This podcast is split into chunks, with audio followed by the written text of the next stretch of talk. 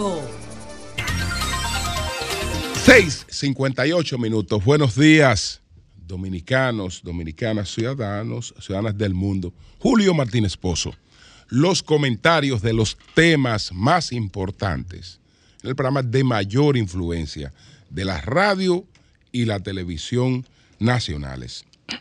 Entonces, señores, nosotros después de dar los buenos días a todo el equipo El Sol de la Mañana, a la audiencia de Sol, la teleaudiencia de Telefuturo Canal 23 y todas las personas que siguen nuestros contenidos a través de las plataformas sociales, nos vamos a ocupar de los siguientes temas. Vuelta a la página con reacciones de Miki López frente a comunicadores, la transición verde a la que se refiere eh, la presidenta de la Unión Europea, von der Leyen, no llega, no llega con palabras. Voy a empezar a, a tratar un tema sobre el que es importante que estemos, que estemos atentos, porque es un tema que eh, no se ha tratado mucho ni en el país ni en el mundo. Me refiero, me refiero a la guerra intestina en el catolicismo. Francisco en la guerra intestina en el catolicismo. Ustedes verán una serie de informaciones con relación a lo que está ocurriendo en estos momentos en el seno de la Iglesia Católica Mundial, que va a estallar en cualquier momento y se, va a, y se a convertir en temas que todo el mundo después va a abordar. Y entonces hay especulaciones por la ausencia del canciller chino y todas esas cosas las aprovecharemos para compartir muchas informaciones eh, importantes con, con ustedes. Entonces, déjenme empezar por la reunión que convocó ayer, el encuentro que convocó ayer la magistrada Jenny Berenice Reynoso, que es la encargada de persecución de la Procuraduría General de la República. Ella convocó un encuentro con tres comunicadores que se han sentido amenazados por mensajes que le fueron enviados por Miki López, el empresario vegano que enfrenta eh, varios expedientes, y entonces eh, la, ella convocó a Miki López y convocó eh, a los tres comunicadores. Lo primero, lo primero realmente es agradecer, agradecer a la magistrada Jenny Berenice Reynoso que haya tomado en serio eh, estas denuncias y que hiciera lo adecuado para eh, poner, digamos, eh, freno a cualquier cosa, que es el tratamiento directo del tema. El tratamiento directo del tema, ella sabe que la forma en la que actuó realmente era una forma contenciosa, una forma contenciosa y correcta. Entonces, eh, llamó a las partes, eh, las denuncias, eh, primero no fueron denuncias alegres, había razones para que ellos le dieran la lectura que le dieron a los, a los mensajes, como lo hizo, como lo hizo Pedro Jiménez, pero también no solo estaba el caso de Pedro Jiménez, sino también de Sergio Carlos y de y de Alfredo Cruz. Entonces ellos ahí, a, puerta cerrada, trataron el tema. Después, entonces, eh, vimos que Miki López, eh, pues al, salir, al conversar con los, eh, los periodistas, se disculpó. una cosa importante para mí desde el principio, dentro de las cosas malas, ¿no? Que también uno toma en cuenta las que no son tan malas. Dentro de esto, que no fue un episodio bueno para nadie, que no es un, episodio cómodo para nadie, eh, hubo un detalle importante. El señor López, Miki López, eh, nunca actuó como una persona irresponsable. No actuó como el que tira la piedra y esconde la, mano. Es decir, desde el principio él admitió que fue el autor de los mensajes.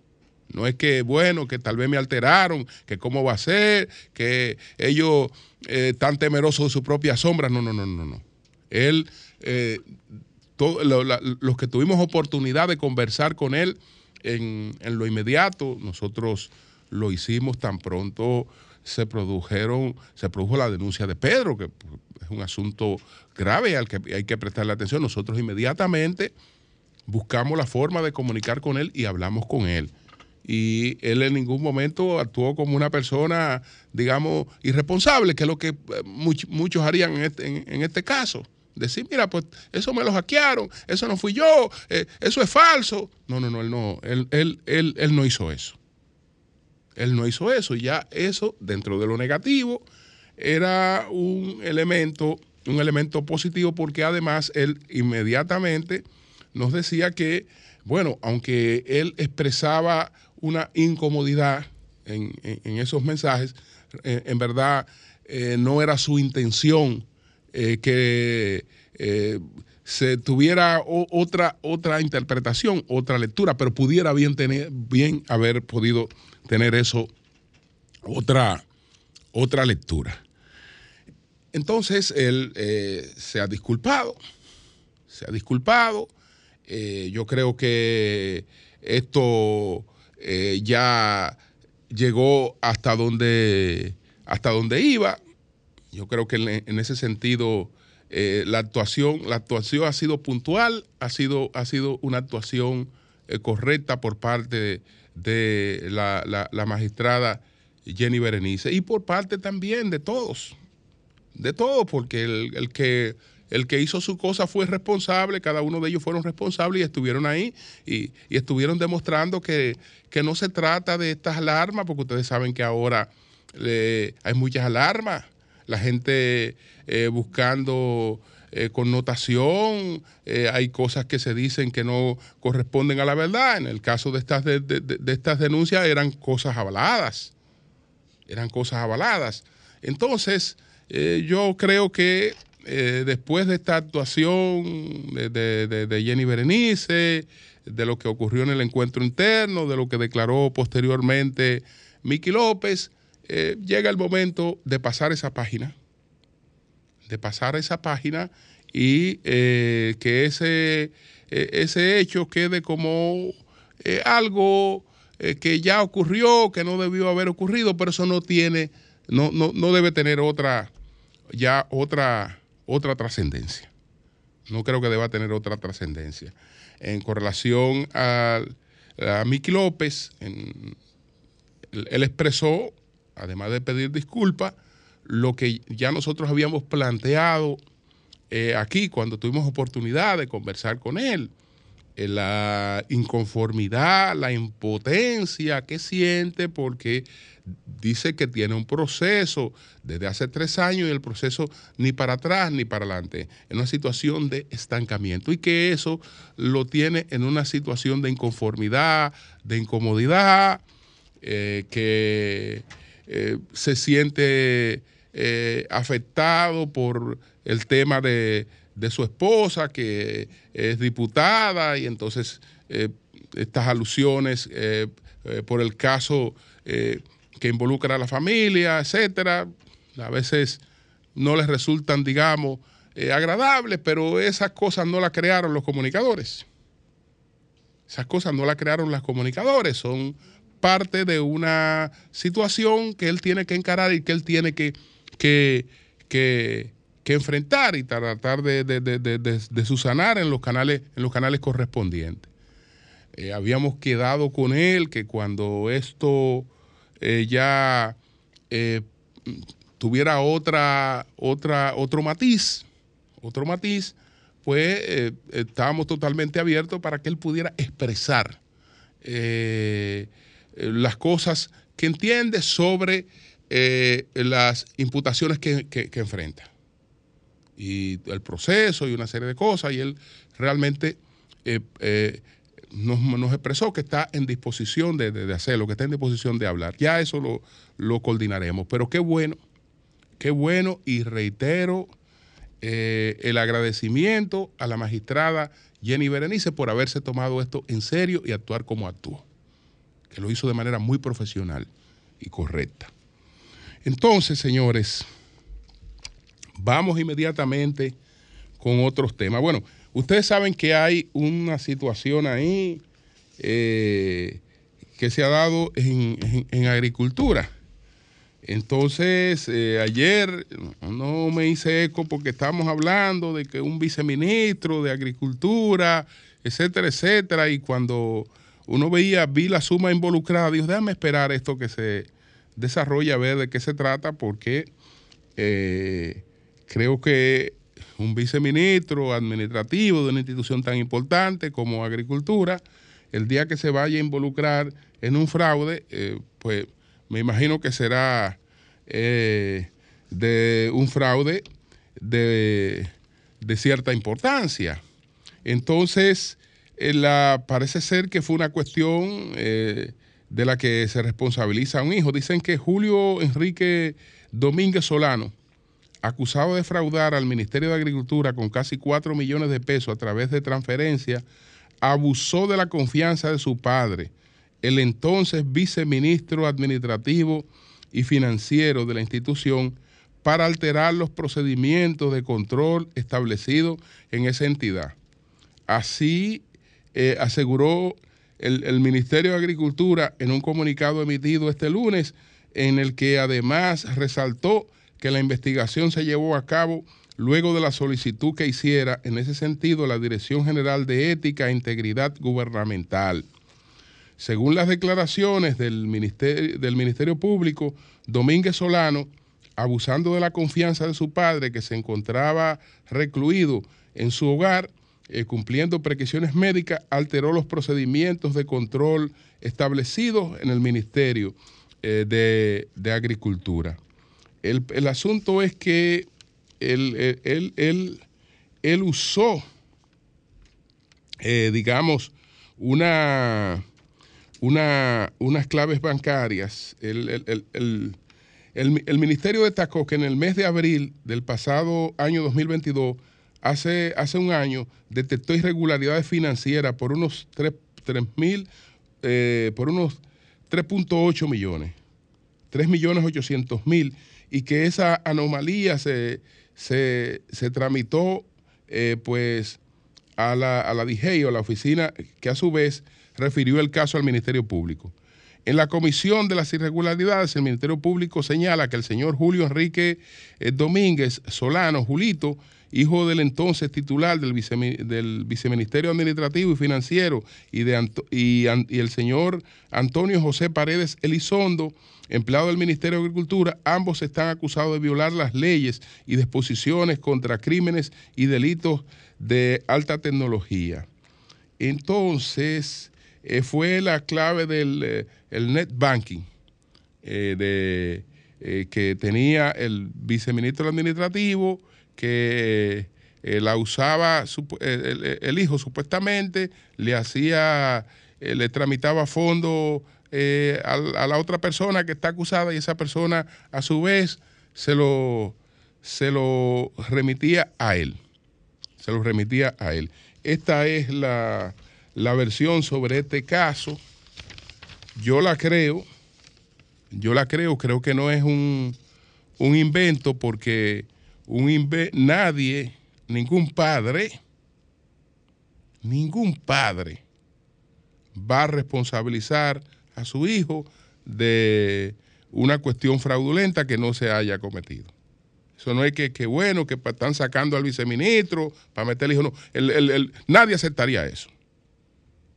Ningún padre, ningún, padre aceptaría eso. Una cosa es usted buscar eh, a un tercero, déjame buscar a, eh, eh, a otra persona a la que yo la puedo responsabilizar de esto. No, no, pero un hijo no. Un hijo no, sin que tuviera nada que ver con eso. No, no, no, no. No. Eso, eso realmente es muy probable que ocurriera tal y como se, como se está realmente contando ahí, como se está narrando. Entonces, bueno, dice la presidenta de la Unión Europea que ayer se reunió con, nosotros, con el presidente Luis Abinader en Bruselas, eh, von der Leyen, que, que hay que, que aspira, ¿no? A que pronto la región tenga un futuro verde.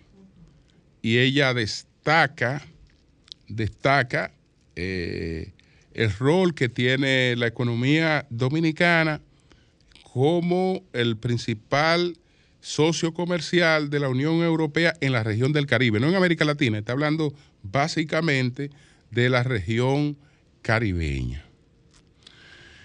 Entonces, lo de la transición verde eh, no se consigue solamente con, con expresiones, con palabras, con, con deseos.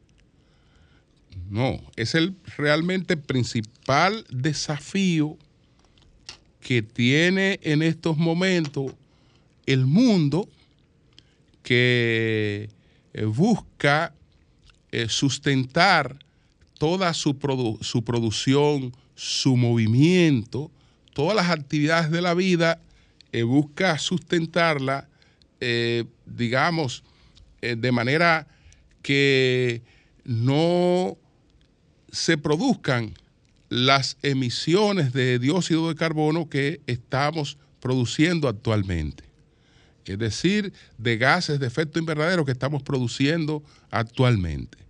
Que volvamos a la etapa eh, anterior a las revoluciones industriales en la que había un equilibrio y el equilibrio era natural, porque todo el dióxido de carbono que se emitía eh, lo neutralizaban los árboles. Y entonces eh, había un efecto neutro en las emisiones de dióxido de carbono. Hoy no es un efecto neutro porque las, eh, las actividades industriales eh, pues eh, han producido una situación en la que el mundo, el mundo puede verse pues enfrentando situaciones terribles de inundaciones, de sequía, de, hambruna, de hambruna. Esa es una, una de las principales eh, amenazas que tiene la humanidad, es el tema del, del, calentamiento global. Los dos países, dos países tienen la principal responsabilidad en este tema. Estados Unidos, que emite el 17% de todas las emisiones de gases de efecto invernadero. Estados Unidos el 17%. Pero sobre Estados Unidos está China, que tiene un 27% de las emisiones de gases de efecto invernadero. Es decir, que entre ambos países, entre ambas potencias, tienen casi la mitad de las emisiones de gases de efecto invernadero que se producen en el mundo lo que quiere decir que las actuaciones de esos países son fundamentales a la hora de controlar esas, esas, esas emisiones. El tema es que desde que se desarrolló la primera revolución industrial, cuando estamos hablando de la primera revolución industrial, estamos hablando del el vapor, pero el vapor no se producía solo, sino se producía con carbón, quemando carbón.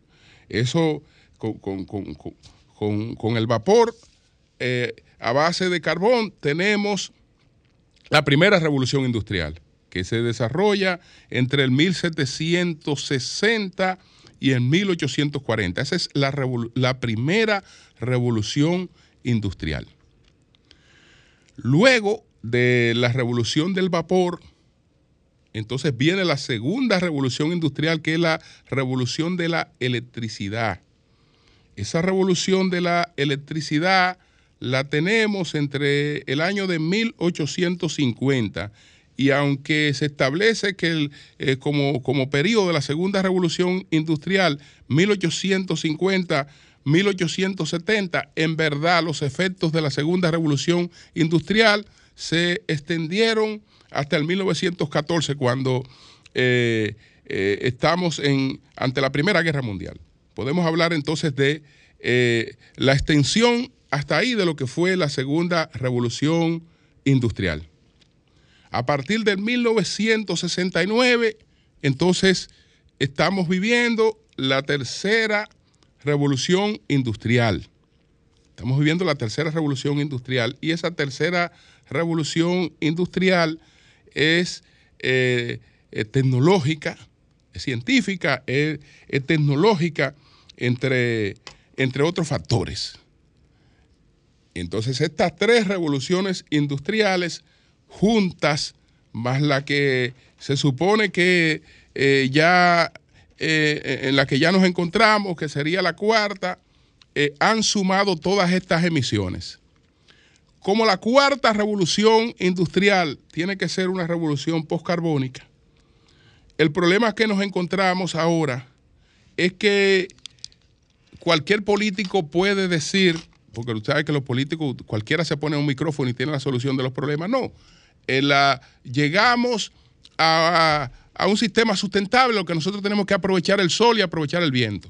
Que viento y sol hay de más. Bueno, hay viento y hay sol. Pero lo primero es la estabilidad del viento y del sol, que no brilla igual todos los días, que no sopla igual todos los días, pero aunque lo hiciera, aunque lo hiciera, hay una grave contradicción sobre eso. Y esa grave contradicción nos lleva a otro eh, factor que subyace detrás de todas estas guerras que para nosotros es absolutamente, prácticamente ignorado y desconocido. Es que esas, esas energías, podríamos decir, no son puras. No, porque para producir energía, eh, digamos, del viento, el del viento, entonces nosotros necesitamos unos aerogeneradores. Y esos aerogeneradores eh, eh, son en base a minerales y necesitamos una infraestructura que todo eso es con minerales.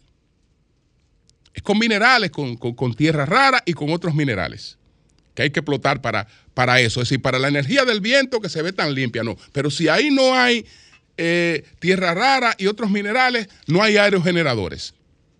Ah, pero la del sol también es muy limpia. Y esa debería ser la energía buena, pero esos paneles fotovoltaicos también tenemos que hablar de tierra rara y tenemos que hablar de muchísimos otros minerales. Minerales. Entonces, hasta ahora, hasta ahora estamos ante una transición que está sustentada en una mayor explotación de minerales y por lo tanto no nos va a conducir por ahí a, una estabilidad. Y la capacidad que tenemos de, eh, digamos, almacenar eh, la energía que se supone limpia, todavía tampoco la hemos desarrollado de manera firme. De manera firme. Entonces, hasta ahora, señores, hasta ahora, la única salida real es la que está aplicando China. Doña Consuelo decía ayer que China volvió al carbón. Bueno, de manera muy provisional. De manera muy provisional. Porque el único país que tiene en estos momentos una trayectoria clara hacia lo que hay que hacer y hacia dónde va es China. China en estos momentos, y eso es un plan que tiene de aquí al 2035, China está construyendo 150 reactores nucleares que deben estar listos de aquí al año 35, 150 reactores nucleares. Con 150 reactores nucleares, ellos se proponen dejar de ahorrarle al mundo unos, unas 1.500, unos 1.500 millones de toneladas de dióxido de carbono.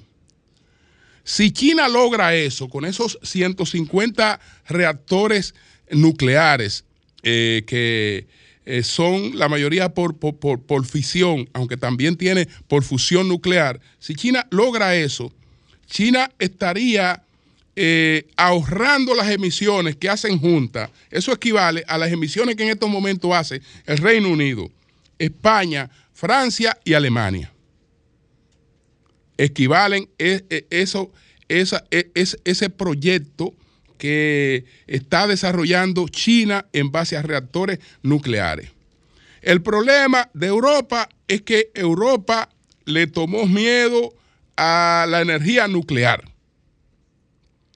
Se acobardó por, eh, con, con, relación al tema de la energía nuclear, por lo que pasó en Chernobyl, por lo que pasó en Fukushima, eh, por lo que pasó también en una eh, planta en, Estados Unidos.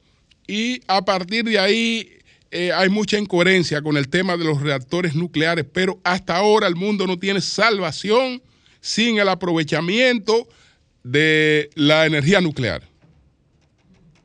Y eso realmente, quien más claro lo tiene en estos momentos es China, que fíjense en qué proyecto está está trabajando.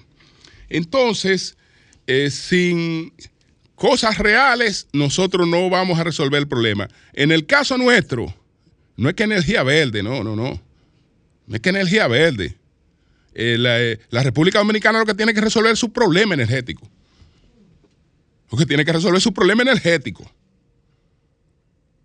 Lo que tiene que resolver es su problema energético y estabilizar ese sector con las posibilidades que tenga a mano estabilizar ese sector. Porque esa es, esa, esa, esa es nuestra, nuestra realidad, que no es con poema, que realmente eh, esa realidad puede eh, enfrentarse ni con buenas intenciones ni con buenos deseos. Entonces, quiero eh, dedicar unos minutos para que vayamos vigilando un poco, estemos atentos a la batalla que se está viviendo en estos momentos en el seno del catolicismo. Es una, eh, es una guerra que usted la puede comparar con la ucraniana, pero intestina.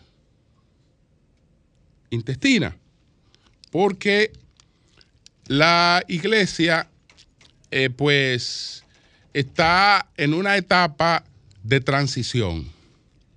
en una etapa de transición tiene un papa con 84 años. Este papa ya ha presentado algunos problemas de salud, no tan graves como en algún momento se pensó, porque cuando en julio del año pasado se desarrolló en pleno Vaticano la Cena de los Cuervos, ya se daba por un hecho de que Mario Jorge Bergoglio no se paraba de esa cama. Y entonces ya ahí un grupo de eh, cardenales y de otras figuras se animaron a hacer una convocatoria para visualizar lo que ellos entienden que debe ser el futuro de la iglesia. Las cosas variaron porque el hombre después con el tiempo se paró de la cama y ha estado tratando de neutralizar eh, con dos promociones cardenalicias que ha hecho. Una la hizo el año pasado, eh, más o menos para esta fecha, en julio del año pasado, y otra que, ha hecho, que ha hecho para esta fecha. Es decir, él ha designado como 38 nuevos eh, cardenales, tratando de equilibrar su posición en lo que sería el futuro de la iglesia podemos hablar de dos, de dos eh, tendencias claramente enfrentadas. La que encabeza el Papa Francisco, que podemos bautizarla como la tendencia eclesial, la eclesial, y eh, el sector fuerte que, al que se enfrenta, que es el sector eh, clerical. Francisco es un hombre reformista. Y reformista, en el caso de la iglesia, tenemos que verlo como revolucionario. Tenemos que verlo como revolucionario, porque es un hombre que eh, ha introducido algunas reformas. Y esas reformas son las que le ha generado el nivel de oposición que él no es solo el primer papa latinoamericano. Él es el primer papa que ha denunciado eh, un plan de asesinato. El primer papa que ha, denunciado que lo quiere matar. Eso fue lo que dijo cuando él se paró de, la cama en sus primeras declaraciones. Dijo que él estaba vivo, pero que había gente que lo quería muerto. Y esa gente a la que le querían muerto, él se refiere a la curia vaticana. Es a la curia vaticana a la que él se refiere, porque eh, ahí hay un enfrentamiento realmente muy, muy fuerte, muy fuerte, porque en la nueva constitución apostólica que él ha promovido, en la nueva eh, constitución apostólica, él ha hecho dos cosas que una, una buena parte de la iglesia no la acepta no la acepta. Los dicasterios, que son los ministerios de, la iglesia, que ahora mismo son 16, en la nueva constitución apostólica, el señor Papa establece que puede estar al frente de un dicasterio tanto un laico como una mujer puede estar al frente de un, dicasterio, tanto un laico como una mujer. Eso eh, la iglesia eh, tradicional no lo acepta. Eso no lo acepta y serían de las cosas que desde luego que desde que eh, vean la oportunidad de escoger a un nuevo papa van a tratar de, de revertir. Las situaciones, digamos, más paradójicas se dan eh, con la iglesia en Estados Unidos y con lo que está ocurriendo con la iglesia en los Estados Unidos, con la iglesia católica en Estados Unidos.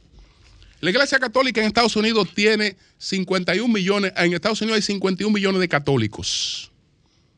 51 millones de católicos.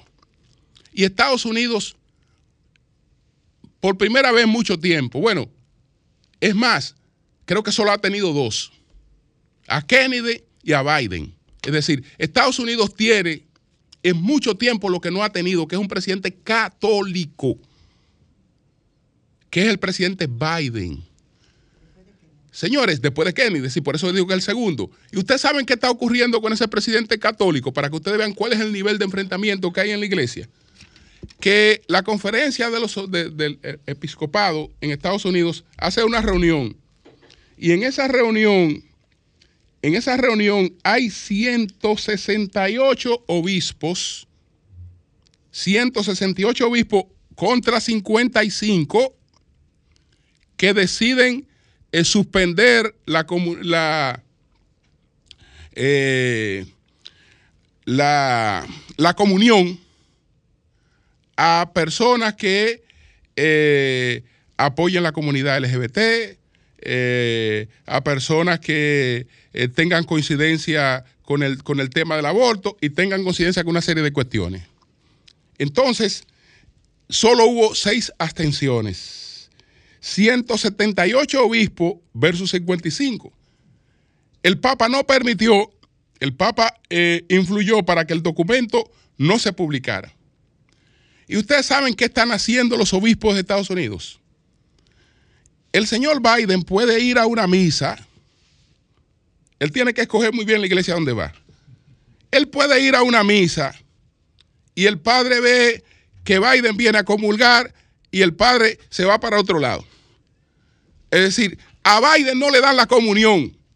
está dispuesto a no darle la comunión en la mayor parte de la iglesia de los Estados Unidos, como pasó con la señora Pelosi, que antes de retirarse, el propio Papa Francisco la invitó al Vaticano porque esa señora, que es una católica devota, de, devoción, le habían negado la comunión.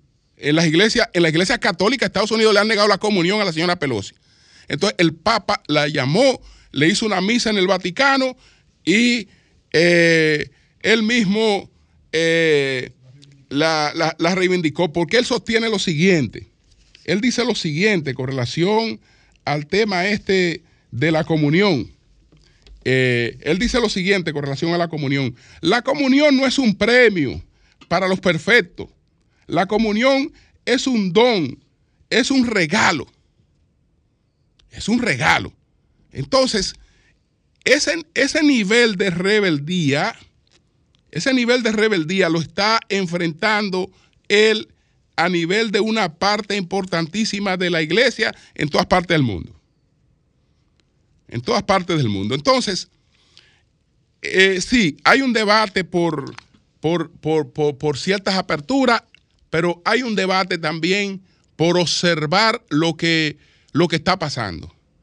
Cuando usted se adentra, usted ve razones de lado y lado. Porque cuando la parte que podemos decir clerical se pregunta, ¿y por qué muchos hermanos se están yendo a las iglesias eh, protestantes? Los hermanos que se están yendo a las iglesias protestantes no nos están reclamando una iglesia más abierta.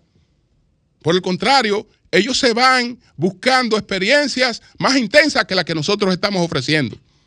Por lo tanto, eh, ahí ellos son partidarios de, eh, digamos, fortalecer la parte espiritual de la iglesia, en vez de, de irse por camino de mayores, de mayores aperturas. Y eh, mientras que el otro, el, otro sector entiende que, bueno, hay unos tiempos, hay unos tiempos nuevos, etcétera, pero lo que es el gran capital, lo que es el gran capital eh, y, todos los, digamos, los tanques de pensamiento mayoritariamente en la iglesia y todos los financieros de la iglesia están del otro lado. Están, están, están cuadrados contra Francisco. Es decir, a Francisco no lo han, no lo, han envenenado, no lo han matado, porque, no se, porque entienden que no hay que matar a un muerto. ¿Tú? Porque, porque, porque entienden que están los finales. Si Francisco tuviera una salud con una fortaleza que representara una amenaza futura, eh, olvídese que Francisco, con ese enfrentamiento tan serio que tiene ahí, no, no sobreviviría. Eh, hay, eh, finalmente, hasta ahora, en lo que se visualiza, en lo que se visualiza del, hacia, hacia el futuro, eh, bueno, hay algunas, hay ya, hay ya eh, dos figuras, dos figuras que están, digamos, en la cúspide de cada una de las tendencias. Si estuviéramos viendo por el lado de los clericales, de la tendencia clerical, la tendencia anti, antifrancisco y moderada, pero, pero, pero antifrancisco, entonces hay un cardenal que sería el próximo papa que se llama eh, Peter Erdo, es un húngaro, es un húngaro. Y hay dos que también por esa parte tienen muchas posibilidades, pero tienen unas limitaciones porque entre los tres papables del sector eh, clerical hay dos que son africanos. Hay dos que son africanos. Entonces, por eso tal vez el, Peter Erdo, el, húngaro, tenga más posibilidad por eso. Por el lado, digamos, de la gente que coincide con Francisco, que coincide con Francisco, hay un cardenal, Francisco quiso desviar la atención en estos días porque designó como en el discaterio de la congregación de la fe a un argentino, pretendiendo dar la señal de que se entendiera que él quería favorecer a esa persona. No, pero el favorito de él todo el mundo sabe quién es, que no es ese, que eso era un desvío. Su favorito eh, es un filipino, un filipino que se llama eh, Luis Antonio eh, Tagle. Él prefiere que le dicen Chito, le dicen el cardenal Chito.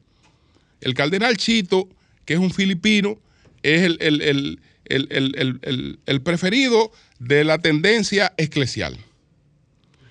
Entonces, eh, ahí están todas estas, todas estas cosas. también está el, canciller, que podría ser una opción, eh, Prieto Paroli, pero el canciller tuvo un asuntito que no sé, él es de la máxima confianza de Francisco, pero resulta que él no sabe nada, nada sabe él de la Cena de los Cuervos. Y la Cena de los Cuervos se hizo en el Vaticano y resulta que el canciller del Vaticano no sabe nada de la Cena de los Cuervos. Y eso como que le ha bajado un poquito, eh, digamos, eh, su cercanía con, y su confianza con Francisco. Cambio fuera.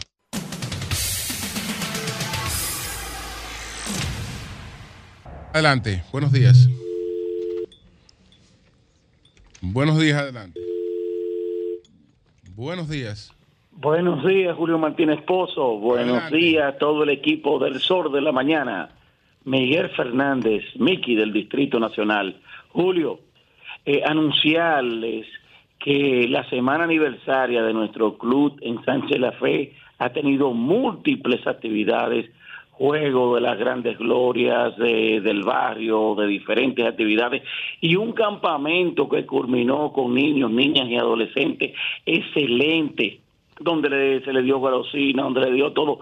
Queremos llamar a todas las comunidades a integrarnos a los clubes, porque el arte, el deporte, la cultura de nuestra comunidad debe seguir mejorando para disminuir todas las cosas que están afectando a nuestra comunidad. Bien, gracias a ti. Buenos días.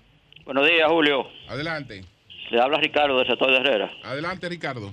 Eh, Julio, eh, con todo el respeto al presidente y a los presidentes, yo he hecho un llamado, como siempre, que los gobiernos no deben aferrarse a funcionarios y que cuando una población hace llamado de que hay que de, los problemas que, que estamos padeciendo los dominicanos que usted llama que hay que resolver el problema de, de, un sector de agua que es la delincuencia y no le hacen caso óigame esto es eh, presidente eh, es a usted que se está cuestionando, no a los funcionarios. Pero, pero, ¿qué caso tú hablas? ¿Qué caso hablas? Bueno, la carretera de, de San Isidro, desde que la comenzaron, un sector de los flyers segundo, Óigame, eso eh, parece que desconectaron la tubería que alimenta ese, ese sector. Los y ese sector, eh, sí, señor. la carretera de la autopista Duarte 9, eso parece un blog de hielo ahí, eh, parece que patinando, que no, que, eh, óigame, es un desorden total. Y la delincuencia, eso manga por hombros, señores. Bien, bien, pues gracias a ti. Buenos días. Buenos días. Buenos días, Julio, y a tu gran equipo que te acompaña. Habla Ángel Zapata, del municipio Santo Domingo Este. Quiero informarte que al final del mes de septiembre, el presidente Abinader, acompañado del ministro de Obras Públicas del INE Ascensión, eh, van a inaugurar la primera etapa de la carretera de Rancho Arriba, Nizao, de la provincia San José de Ocoa. Y por último, señores, y por último, el precandidato a diputado por la circunscripción 1 del municipio Santo Domingo Este, licenciado César Díaz, señores, eh, del Partido Revolucionario eh, del PRM, está puntero y bien posicionado en la encuesta como para ser el candidato a diputado por la circunscripción número uno de este municipio. Bien, pues gracias a ti. Buenos días. Para más informado, don Julio Martínez Pozo. Adelante. Y para todos, Oviedo, Mirador Sur. Sí. Julio, yo no sé si tú pudiste ver un discurso de barricada del expresidente Leonel Fernández el domingo pasado, donde él criticaba el lema de campaña del PRM que se llama Yo creo en ti. Sí. Eh, lo que aquí está claro es que la gente no cree en Leonel Fernández, porque cuando se hace una encuesta es el político de mayor tasa de rechazo. Y eh, con ese acuerdo que él hizo con Juan Uvieres, da motivo para no creer en él, porque pactar, que a mí no me gusta ni repetir eso, Julio, pactar con una persona que te llame que tú eres el mayor delincuente y que se pasó a pensar de ti, la verdad que hay que tener Eh, eh, no, no, no, pero él se refiere. No, no, no, no, no, pero no fue lo que está diciendo, no. Él no lo está diciendo. Él está, él, él, está diciendo lo que, ah, lo que decía Uvieres. Lo, lo que está criticando ah, porque Uvieres. No, es, no, es, no, no, yo no. No, claro que no. no está diciendo eso. Yo mismo, Julio, yo no me atrevo a decir lo que decía Uvieres. Yo lo que critico es en, el medio de la desesperación política de Noel Fernández tener que pactar eh, con Juan, con Juan Bien, bien. Pues gracias, Oviedo. Buenos días, adelante. Porque ese sí es verdad que es. Buen día, Julio. Adelante. Merante, saludos de aquí, de los Guaricanos. Bendiciones, Julio. Adelante. Julio, yo quiero que las autoridades de, de sur, de norte, presten atención a ver qué es lo que está pasando en este municipio. ¿Por qué tantos apagones? Y es que es que están en contra de, del gobierno de, del presidente de la República. Porque va a tener que cambiar ese hombre que está ahí en esa de señores. No se puede vivir un municipio que paga religiosamente su luz, eh, estará oscura. Pasen buenos días. Buenos días, adelante. Sí, buenos días, ¿cómo están? Adelante. Buenos días, ¿me escuchan? Sí, sí. Le habrá y de aquí Desarrollo Hondo. Adelante. Sí, para destacar ese trabajo que está haciendo nuestro señor presidente junto al Ministerio de Educación, que está, haciendo un buen esfuerzo. Muchas gracias. Buenos días. Buenos días. Adelante. Buenos días, Julio Martínez y demás. Le hablo de le hablo de Santo Domingo Este, Buenos Aires Herrera. Ok, adelante hace alrededor de 10 años que en la calle Trinitaria, esquina primera, parece que han desconectado en 10 años la tubería del agua. Aquí no viene ni en tiempo bueno ni en tiempo malo. Por Dios, aclama por nosotros. repita, repita la calle, a ver, aunque tiene mucho tiempo eso así, pero repita la calle. Trinitaria, esquina primera conversamos a principios de llegar Sellito a la casa y nos puso en contacto con el ingeniero Salcé. Y ese señor, desde las administraciones anteriores, siempre nos pone un bobo diciendo que cuando resuelvan en Isabel Aguilar, ¿qué tenemos nosotros que ver en Isabel Aguilar? vamos a repetir, vamos a repetir el, el, la dirección, que nosotros vamos a conversar con ellos para que nos digan qué es lo que ha pasado ahí. La, la calle suya, la calle a la que usted habla. Trinitaria, esquina primera, más de 50 viviendas. Trinitaria, esquina, primera. en Buenos Aires de Herrera. ¿Verdad?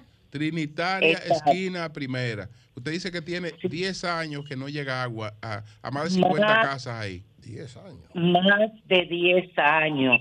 Y siempre vienen, hacen un pulloncito, dejan la calle dañada. Lo que tienen que abrir, técnicamente mandan agua martes y sábado lo que deben abrir fuertemente y una brigada determinar si es fuerza lo que necesita o conectar o desconectar, hacer usted Dice, usted dice que nada más le llega dos días, no es que no tienen, es que le llega dos días nada más.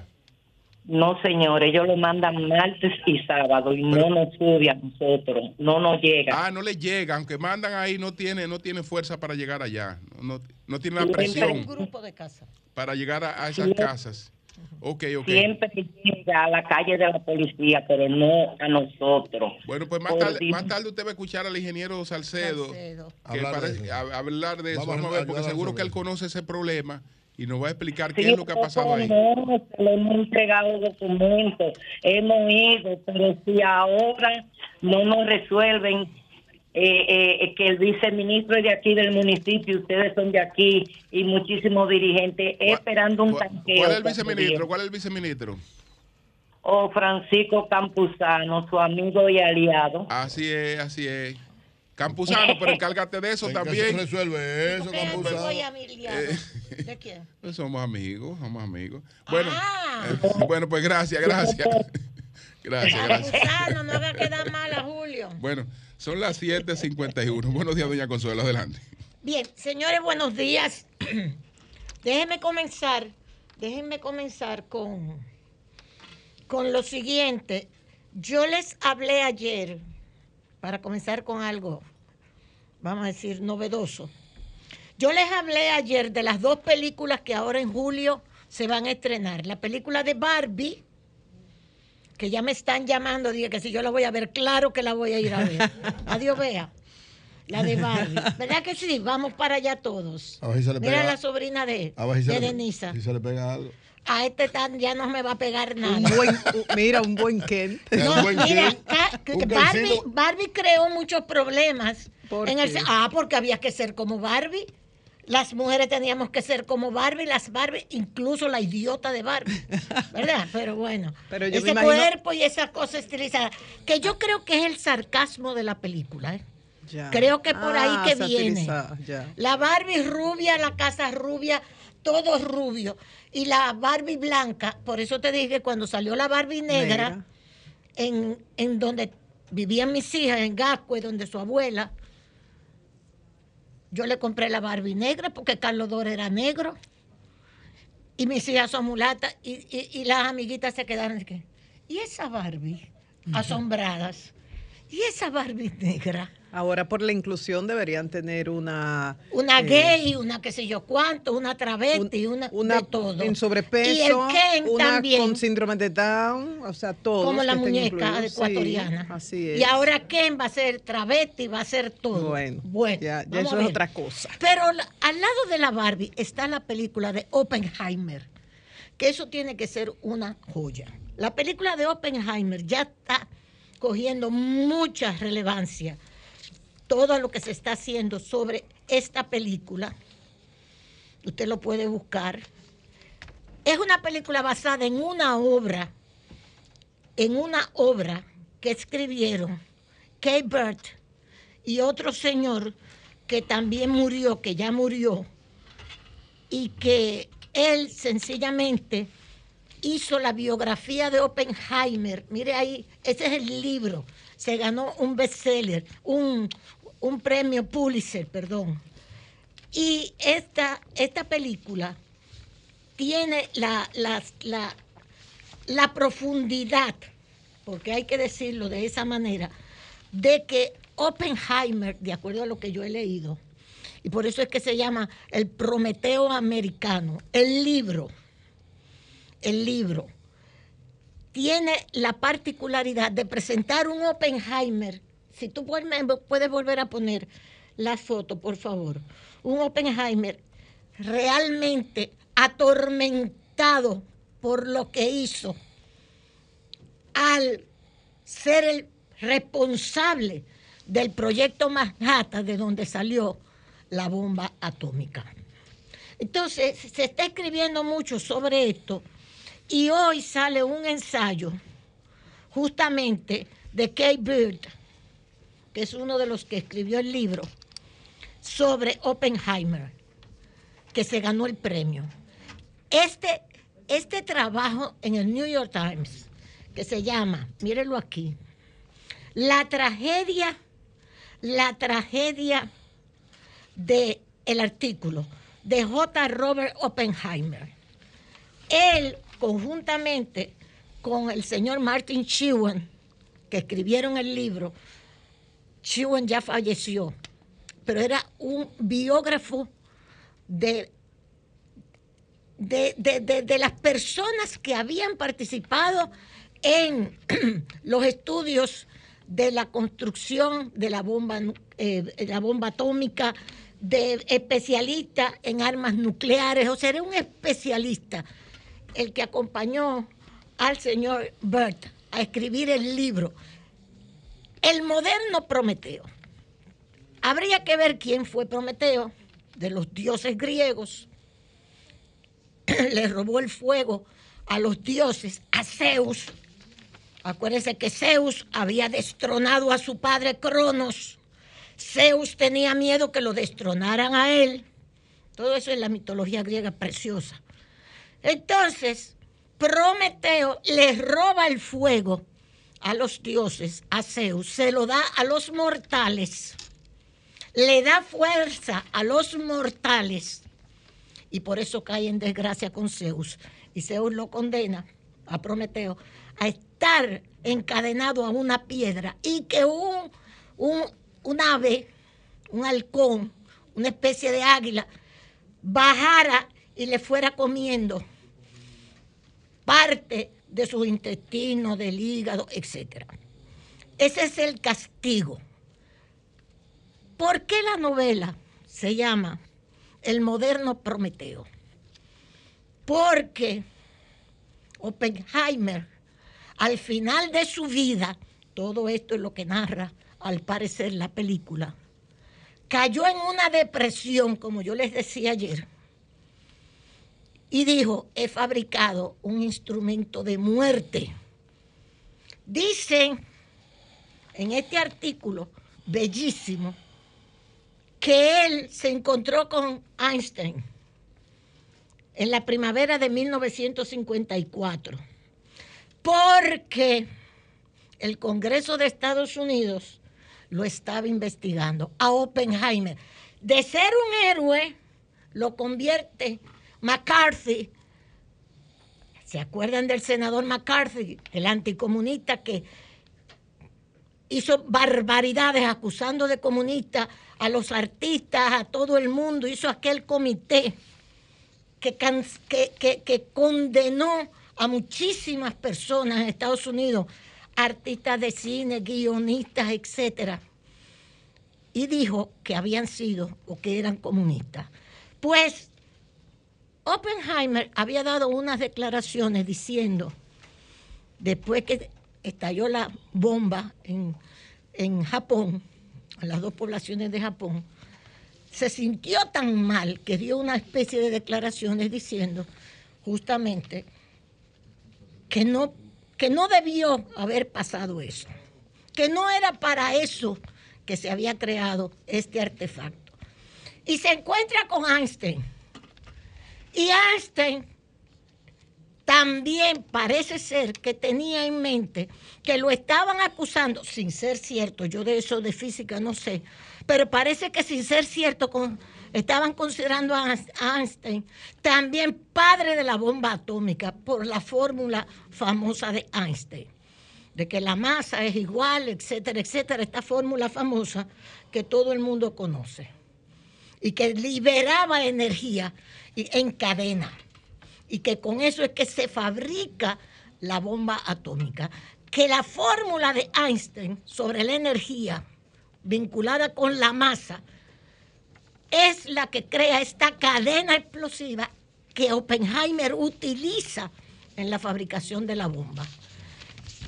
Einstein dice que también se sentía mal por el resultado, pero dicen que no, que Einstein no llegó a la depresión que llegó, ni mucho menos que llegó Oppenheimer, que lo convirtió McCarthy, el senador McCarthy, en una especie de peligro a la seguridad de Estados Unidos. Este científico que ahora está renegando de lo que logró hacer en el proyecto Manhattan con la bomba, con la bomba nuclear. ¿Qué pasa? Dice el articulista que eso está sucediendo ahora también. Dice, lamentablemente la historia de vida de Oppenheimer es relevante para nuestros predicamentos políticos actuales. Oppenheimer fue destruido, destruido por un movimiento político caracterizado por demagogos ignorantes, McCarthy, antiintelectuales y xenófobos. Los cazadores de brujas de aquella época son los antepasados directos de nuestros actuales actores políticos de cierto estilo paranoico. Estoy pensando en Roy Cohn, el abogado principal del senador Joseph McCarthy, quien trató de citar a Oppenheimer en 1954, solo para ser advertido de que esto podría interferir con la inminente audiencia de seguridad contra Oppenheimer. Sí, ese es Roy Cohn, quien le enseñó al expresidente Donald Trump su estilo de política descarado y totalmente trastornado. Solo recuerden los comentarios cuestionado del expresidente sobre la pandemia, cuando dijo que la pandemia se podía eh, curar con cloro, que lo que había que beber cloro y cosas así. O el cambio climático, que eso es mentira, lo del cambio climático que Trump lo ha dicho.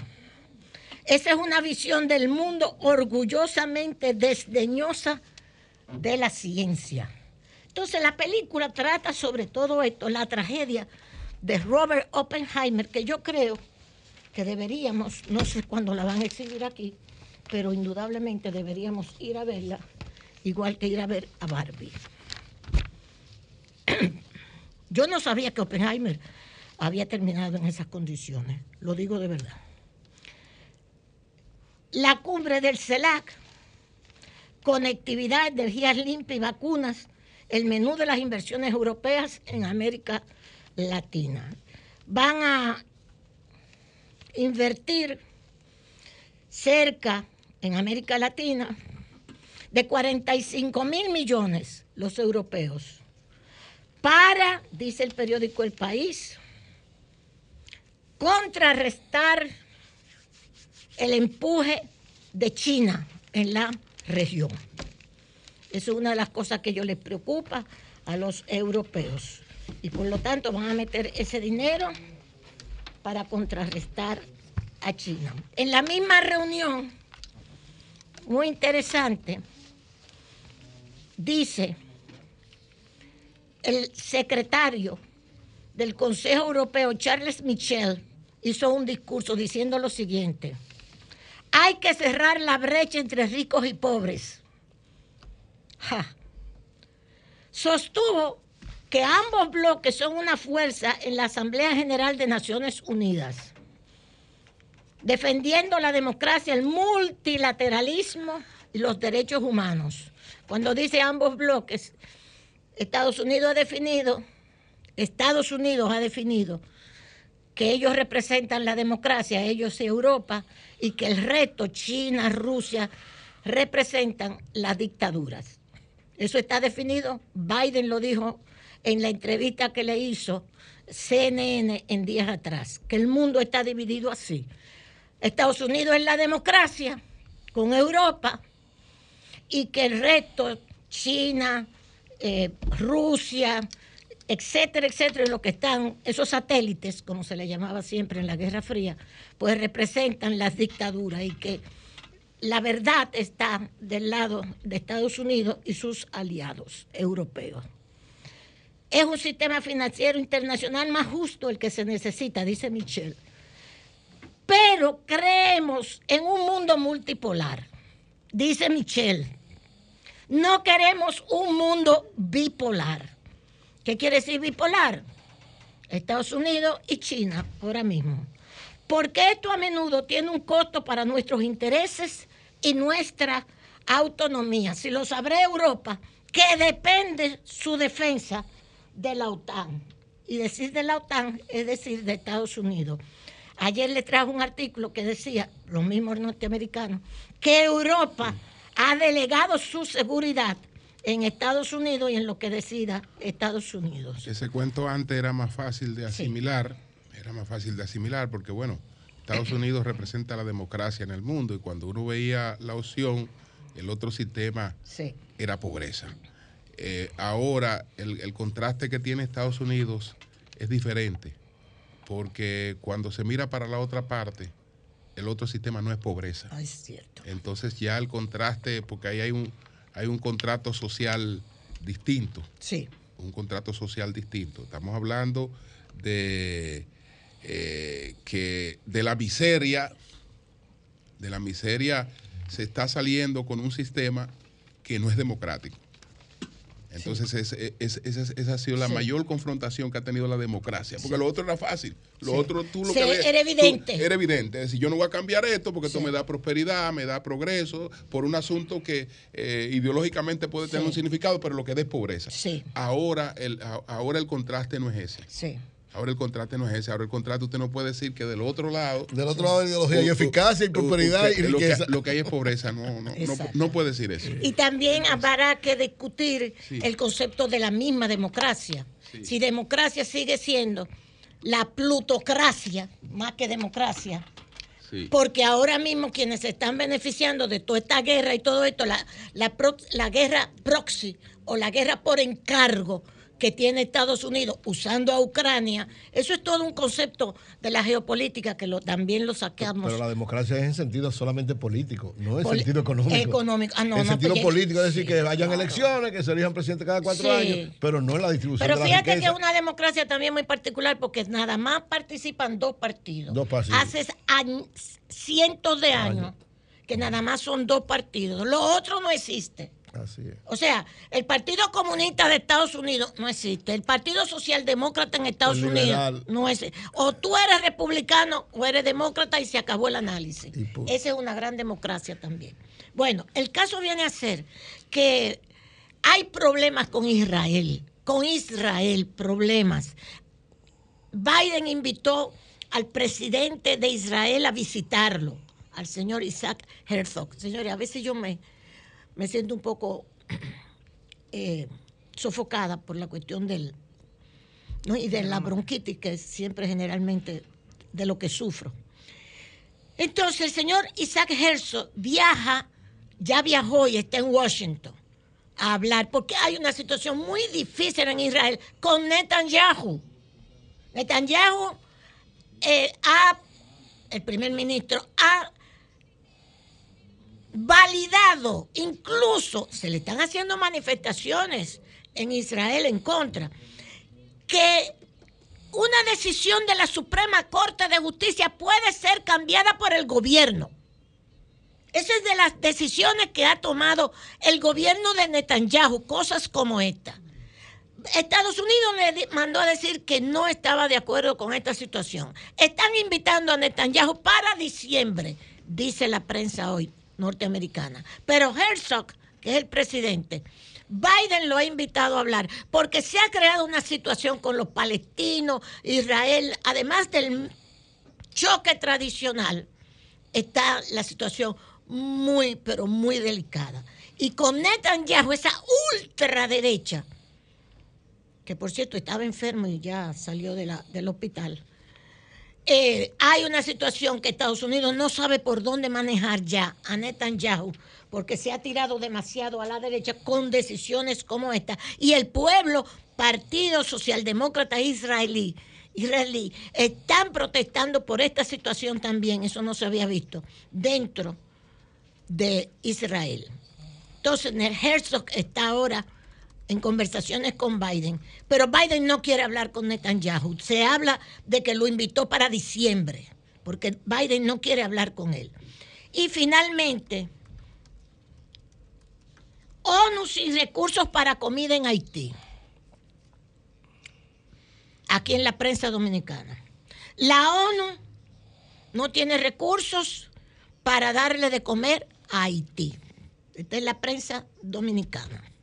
Está tanto en Diario Libre como en el mismo periódico El Listín. No solo eso. Hay un artículo hoy, siempre le busco los artículos de los propios haitianos, que dice, prefieres perderlo todo si no puedes ganarlo todo. Como los políticos haitianos, dice este articulista Jean Fares Jerome hoy, prefieren los políticos haitianos no ponerse de acuerdo, lo que le hemos estado diciendo hace mucho, que ceder en algo. En, en unas discusiones, en conversaciones, en, en situaciones de que hay un conglomerado que está discutiendo, buscando determinados consensos, tú tienes que decir tu criterio, pero tienes que ceder también posiciones. Pues no, dice este articulista, los actores políticos haitianos y de la sociedad civil se han mantenido iguales a ellos mismos. No hay flexibilidad en su posición. Dijeron en Kingston que sí, en Caricón, que se iban a poner de acuerdo. No se ponen de acuerdo. Entonces, Estados Unidos, esto me lo acaba de mandar Galvez. Por favor, tú lo tienes, Jovita. Aquí hay el programa de asistencia humanitaria del Comando Sur. Pónmelo, por favor, Jovita. Eh, de los Estados Unidos está donando John Vita lo tiene en la tercera, mírenlo ahí. Esto me lo acaba de mandar Galvez. Está donando tres generadores de oxígeno al Departamento de Salud Pública y Población este lunes 17 de julio. Ahí están los tres generadores para oxígeno al Departamento de Salud Pública. Tres generadores. Entonces los haitianos, dice Galvez, que no han aceptado, yo no sé quién fue que dijo Galvez que no lo aceptó, que mientras Ucrania recibe miles de, dice Galvez, miles y miles de millones de dólares, a Haití le mandan tres generadores de oxígeno y la ONU no tiene recursos, dice la prensa de hoy, para la comida de los haitianos. No hay cupo en las escuelas. Faltan cupos en las escuelas dominicanas. Gracias, Julio. Cambio fuera.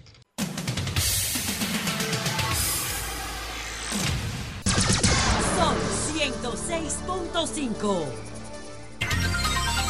8, 18 minutos. Buenos días, Marilena, adelante. Muy buenos días, Julio. Buenos días a todos. Padre Rogelio Cruz, obispo de la República Dominicana, dicen que sí. Pero obispo de la Iglesia Católica, dicen que sí. ¿Qué? De la Iglesia Católica Apostólica, dicen que sí. Mi padre pero preferido. no de Mi la cura romana. preferido.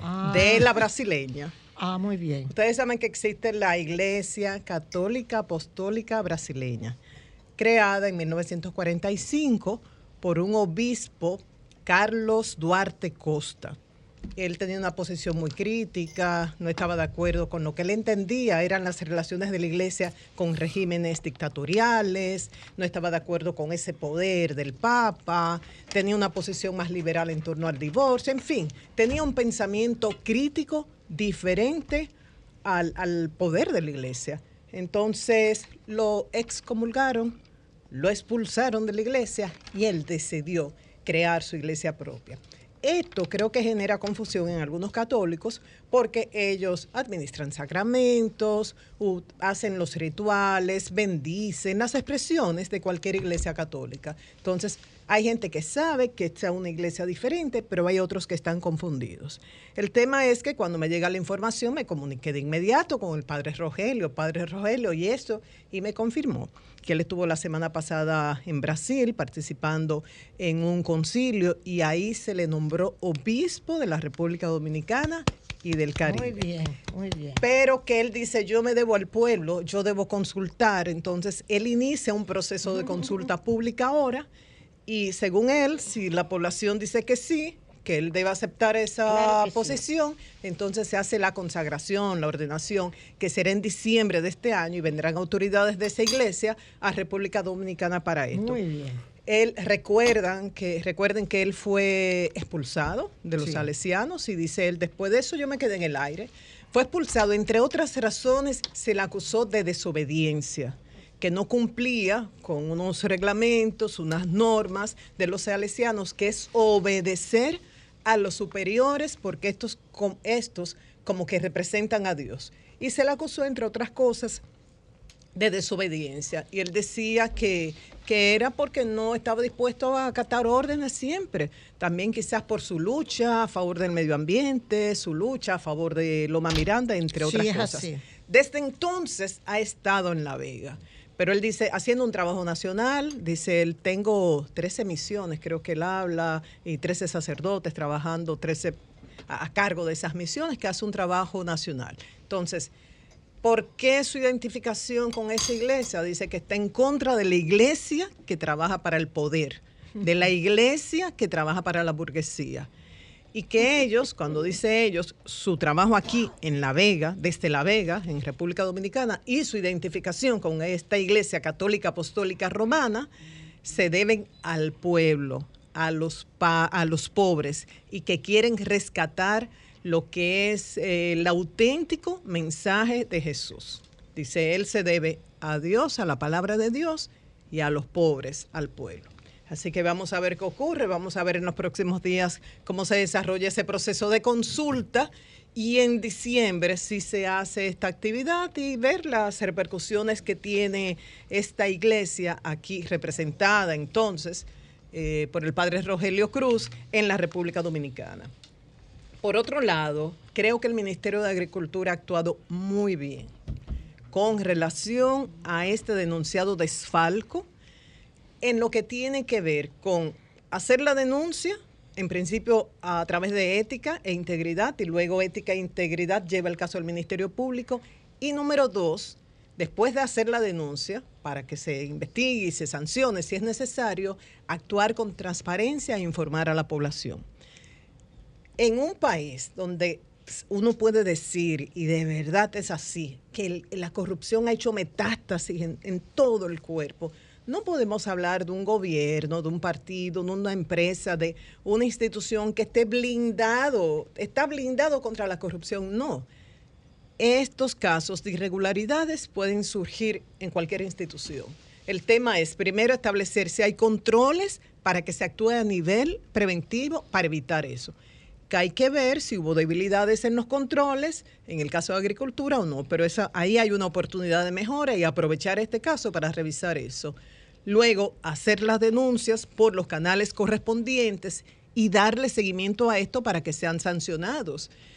Que se dice, ah, que cuatro millones no es gran cosa. No, el que roba lo poco, roba lo mucho. Hay que mandar una señal, no importa que sean un millón, diez millones, cien millones, mil millones, lo que sea.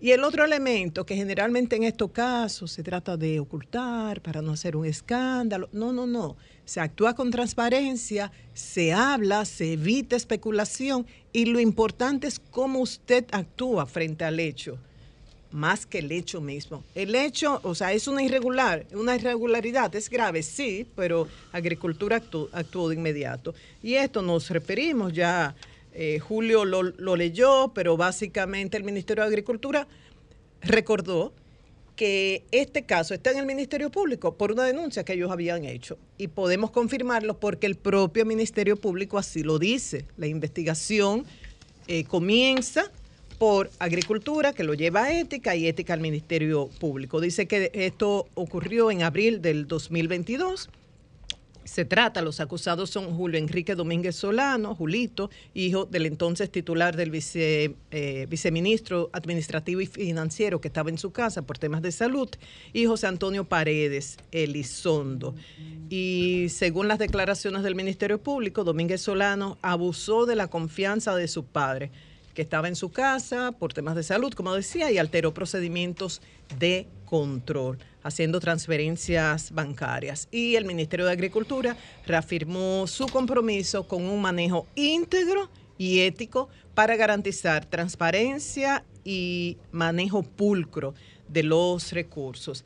La medida de coerción solicitada por el Ministerio Público se va a conocer este sábado. ¿Cuáles son los cargos eh, contra ellos? Asociación de malhechores, desfalco, entre otros, contra el Estado y contra Domínguez Solano, coalición de funcionarios, desfalco, usurpación de funciones, asociación de malhechores y crímenes y delitos de alta tecnología, entre otros cargos. Este sábado se conoce la medida de coerción y finalmente felicitar al Aeropuerto Internacional del Cibao, ya que fue certificada la sala de lactancia que fue inaugurada, certificada ahí en presencia del ministro de Salud, el ministro de Trabajo. Hay que recordar que esto genera mucha fidelidad de parte de los colaboradores. Este derecho a la lactancia eh, de los trabajadores está establecido en el Código de Trabajo, pero cuando instituciones privadas y públicas dan las facilidades para que esa madre lactante pueda cumplir con este deber sagrado. Y un gran derecho que nos da la oportunidad, se crea un vínculo, se crea una fidelidad, porque esta colaboradora no solamente valora lo que recibe a nivel de ingresos, sino las facilidades que le dan para cumplir con sus diferentes roles, en este caso profesional, eh, como trabajadora, laboral y también a nivel familiar. Y por otro lado, la lactancia lo único que deja es beneficio de salud, tanto para la madre como el hijo el tema de vínculo de madre e hijo, que es vital en momentos que hablamos de, que se está deteriorando la familia. Este vínculo es importantísimo. En términos económicos, el ahorro de una familia, imagínense cuando se logra seis meses de lactancia exclusiva, qué es lo que se recomienda y luego a partir de ese tiempo la lactancia mezclada con otros alimentos que el pediatra va recomendando poco a poco. Y en términos de pragmatismo, oiga, usted en vez de estar cargando con biberones y demás su propio cuerpo, solamente utilizar un brasier adecuado para esos fines y donde quiera, cuidándose sin dejar ver, usted se quita esa parte del brasier y está alimentando a su bebé cuando lo necesita. Y también puede extraerse la leche y almacenarla. Yo puedo dar testigo de que este método funciona aún cuando uno trabaja. Yo no tuve la dicha de disponer de tres meses porque tenía mi empresa y mi programa propio cuando mis hijos nacieron, pero en todos casos les di varios meses de lactancia exclusiva y luego esa lactancia combinada con otros alimentos. Y la verdad que el sistema inmunológico de los niños cambia y la salud de uno como madre también. ¿Tú me vas a decir algo de eso? Em, em, eh, con respecto a la iglesia brasileña, yo no domino bien el tema, pero acuérdense de Leonardo Boff. El sacerdote, que yo creo que estaba muerto, no está muerto, estoy buscando ¿De la teología de la liberación? la teología de la liberación, que la fundó un sacerdote Gutiérrez peruano, pe- del Perú, y lo sacaron de la iglesia también, y a Leonardo Boff también lo sacaron de la iglesia por la teología de la liberación, que el gran combatiente de la teología de la liberación fue nada más y nada menos que Ratzinger, el, an- el anterior a Papa. Juan Pablo a- II le bajó la pesada también Sí. a, a la teología de la. Ratzinger, pero Ratzinger era el ideólogo. Por eso es que le decían Natzinger, por nazi. Es que él manejaba la doctrina de la, La fe, doctrina de la, fe. de Y la era un, un tolete, indudable, indudablemente. Teólogo. Pero por eso le decían Natzinger a Ratzinger y fue el que se opuso a la teología de la liberación que nació en América Latina, que era la opción por los pobres dentro de la iglesia. Esa es la que también para mí representa nuestro queridísimo Rogelio Cruz. Rogelio Cruz. Vamos Rogelio, todo nuestro respaldo como siempre. Frei Beto. Y con Sí. esto concluyo, Julio. Cambio y fuera.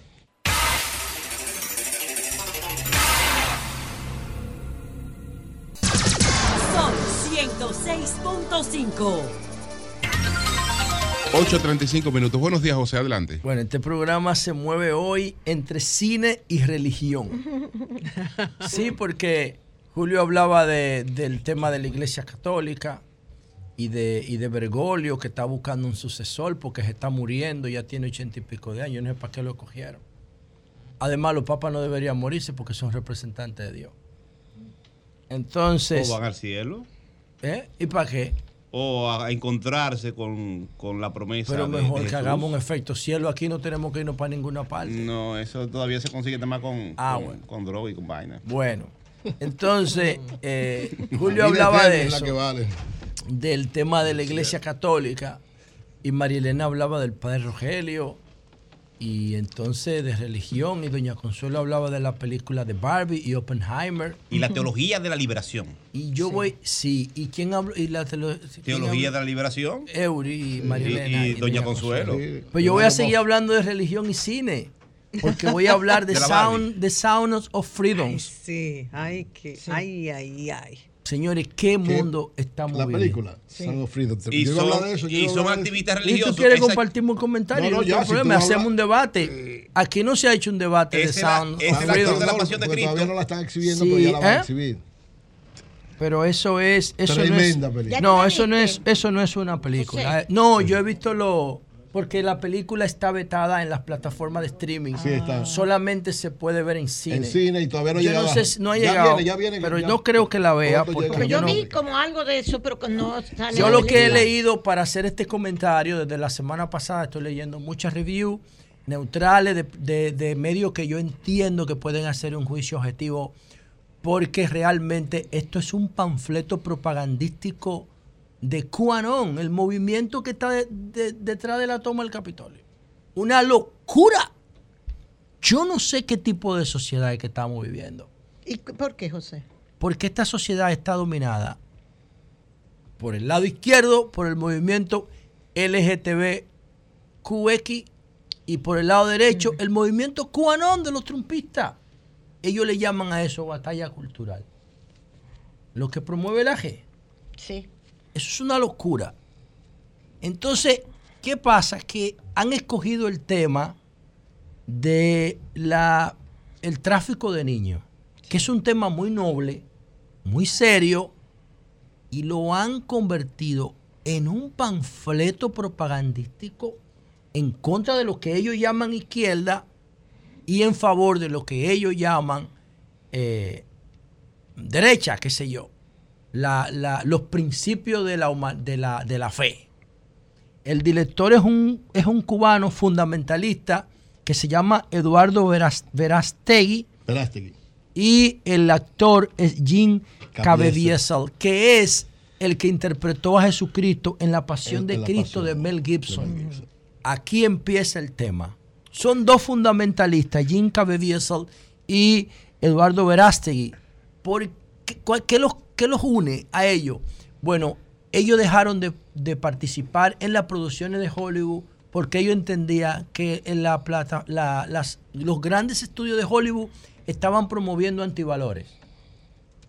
Y dejaron de participar los dos en las eh, producciones de Hollywood. Y entonces hicieron una película que ellos llaman independiente, que se llama eh, Sonidos de Libertad, inspirada en la historia de Tim Ballard. Tim Ballard era un agente eh, de seguridad estadounidense que perseguía e investigaba el tráfico de menores en Colombia. Incluso, según las críticas, los reviews, porque yo no he visto esto, porque no ha llegado aquí, eh, se asoció hasta con el narco para perseguir lo que ellos llaman pedófilos y tráfico de menores, con el lema, el lema es los niños de Dios no están a la venta. Es una locura. Entonces el movimiento trumpista está detrás, en el medio, por los lados y delante de la película, porque hay un, hay un tufo en la película, hay una, un- una, una pretensión de asociar a los eh, de ellos que ellos llaman izquierda, a los demócratas o a los, qué sé yo, no sé cómo llamarle a eso, porque es que no encuentro un... Yo, yo creo, José, que es al revés. Es al revés. Sí. Como la, la agenda esta LGTBI y todas las cosas Oye, raras. como él dice, agenda esta. Sí, sí, la, esa Mire, agenda. ¿entiende? Es- claro. es. Este, este- esto es. Es una agenda esta, Esto sí. es una reflexión y una acción de un grupo que se sentía marginado porque en, en- tú sabes lo que pasaba en Hollywood, lo que ha pasado permanentemente, barbaridades con, con mujeres y con niños.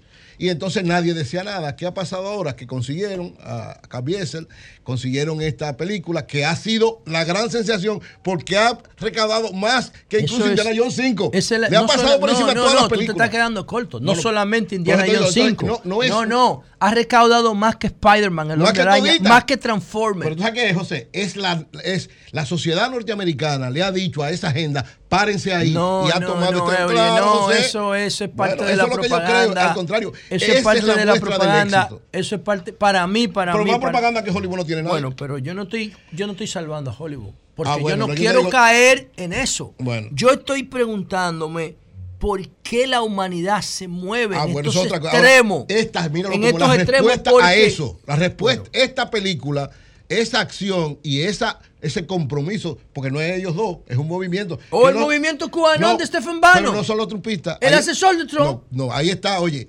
Hay mucha gente porque recuérdate que Trump coordina en algunas cosas con ese movimiento, pero no son trumpistas. Ah, en alguna cosa. Claro, en la defensa de los valores, en la defensa Trump. de la familia real. Trump. en la de- no, no, Trump en acciones, aunque él no ¿cómo lo tú- crea. pero ¿cómo tú dices? Claro, porque, bueno, enfrentando a los demócratas. O sea, yo prefiero mil veces esas acciones de Trump, no las políticas sociales ni las otras cosas. Ahora, el enfrentamiento a la agenda LGTB lo hizo muy bien. Frenando, tú puedes, como tú dices, podemos respetar eso, pero no lo podemos propiciar. Tú lo puedes respetar, pero tú no lo puedes propiciar. Y entonces, esta película es una especie de párate ahí. O sea, como Hollywood.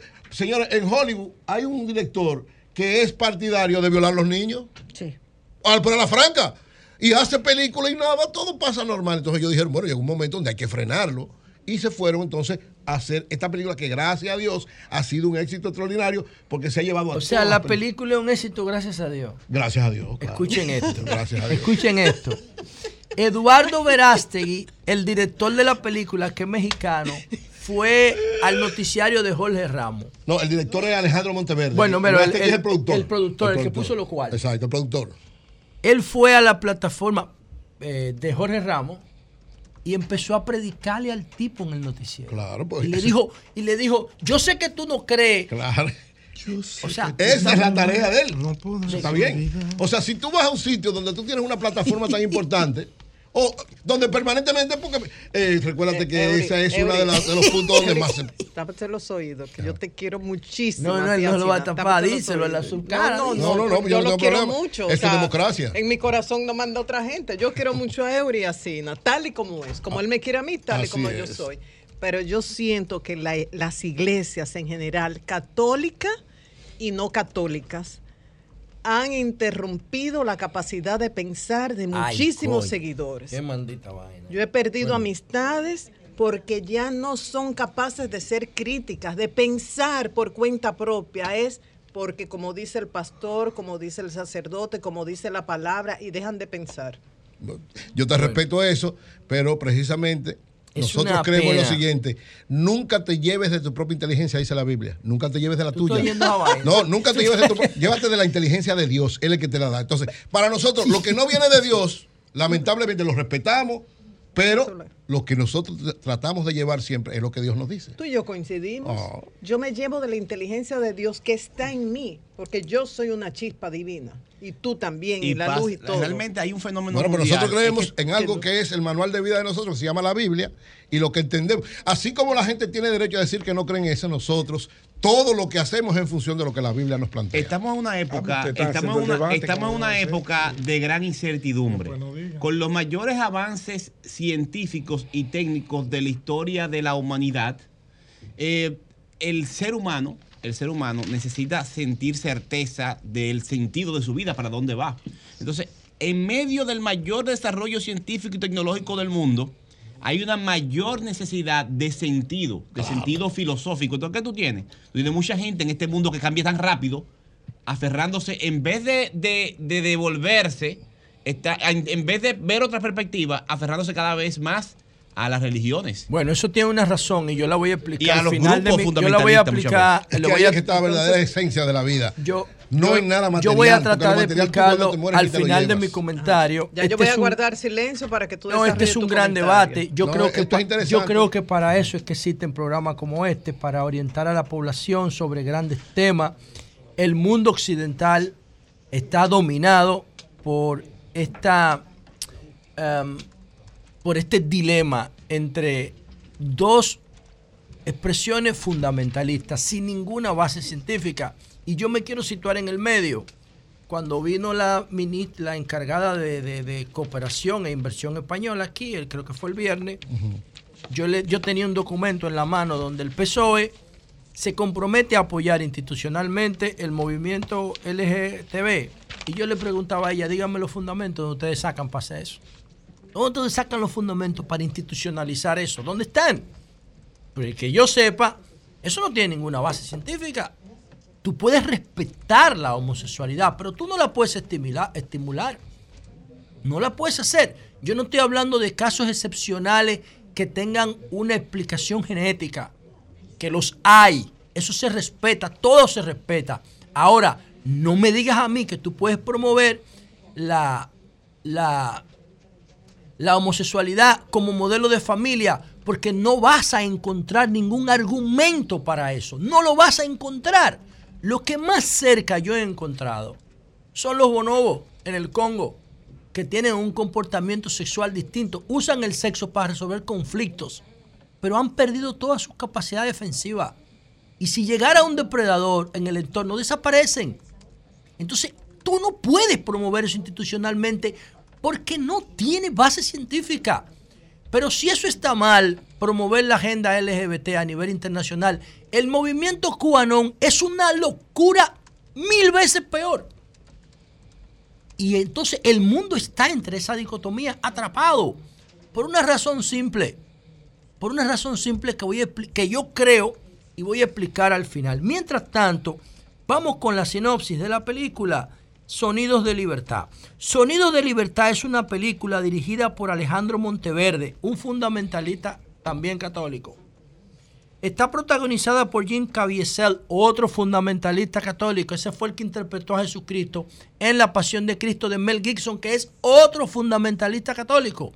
De hecho, cuando estrenaron la película, es una nota que busqué para este comentario, cuando estrenaron la película de, La Pasión de Cristo de Mel Gibson, era el Papa era, eh, ¿cómo se llama? El que se ponía los zapatos de Prada, que lo está en un que se murió los otros días, que estaba en una, que renunció. El que tenía un hermano pedófilo. Sí.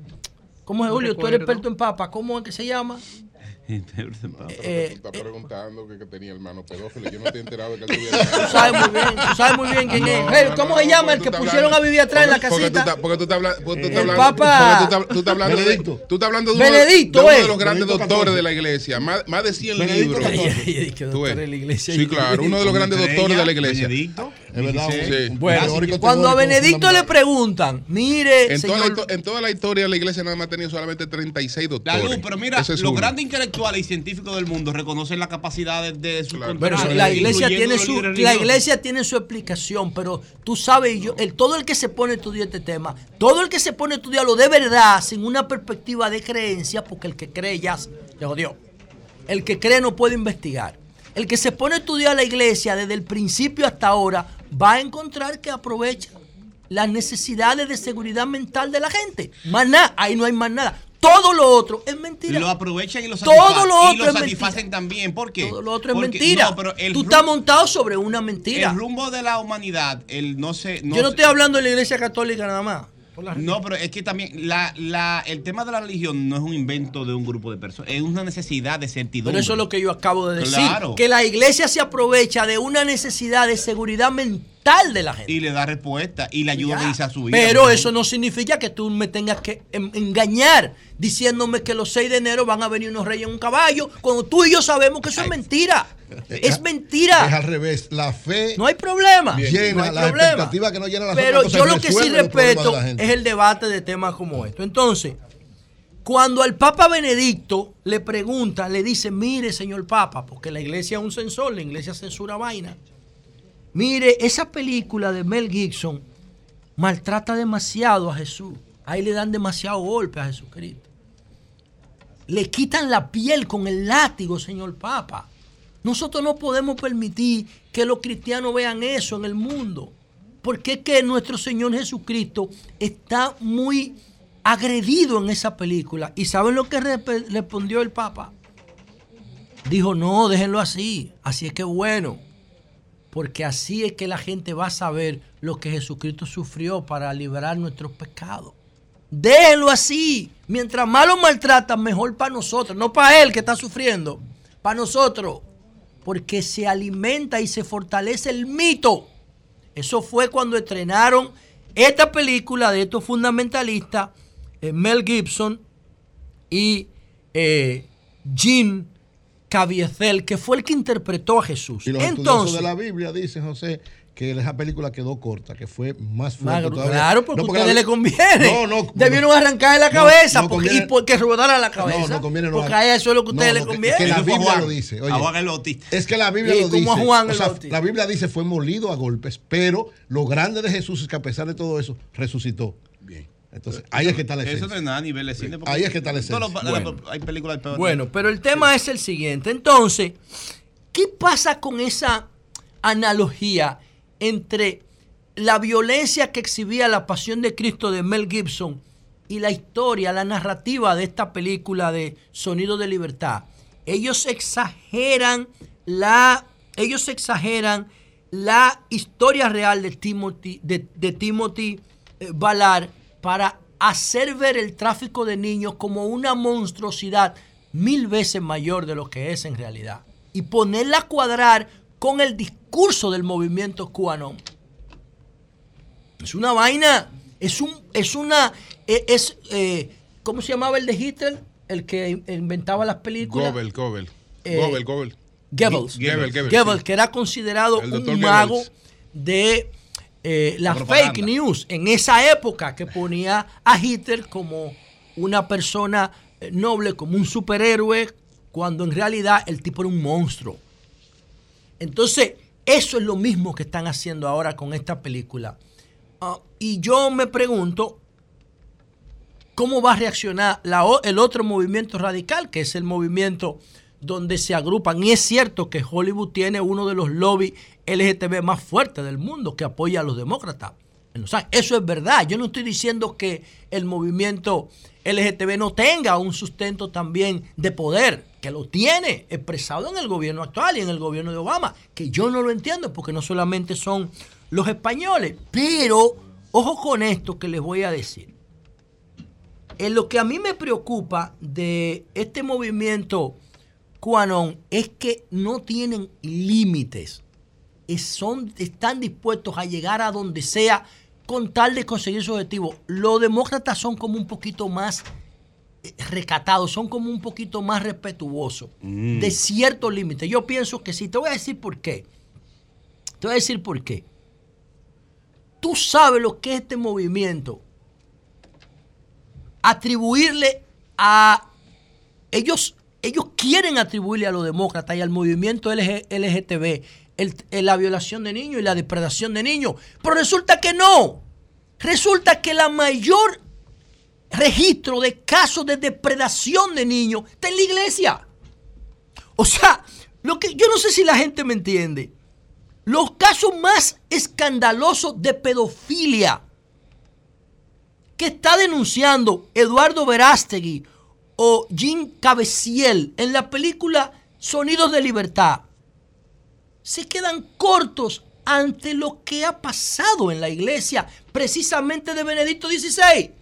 Que Julio dice que no, pero que él sabe que es verdad. que Con hay el agravante que cuando se han destapado esos escándalos, lo único que han hecho las autoridades es trasladar de un lugar a otro ¡Claro! a ese sacerdote, a ese obispo, permitiéndole que sigan violando a No, otros María Elena, y la misma iglesia norteamericana donde se produce esta película no ha tenido que pagar miles de millones de dólares para que no lo procesen judicialmente.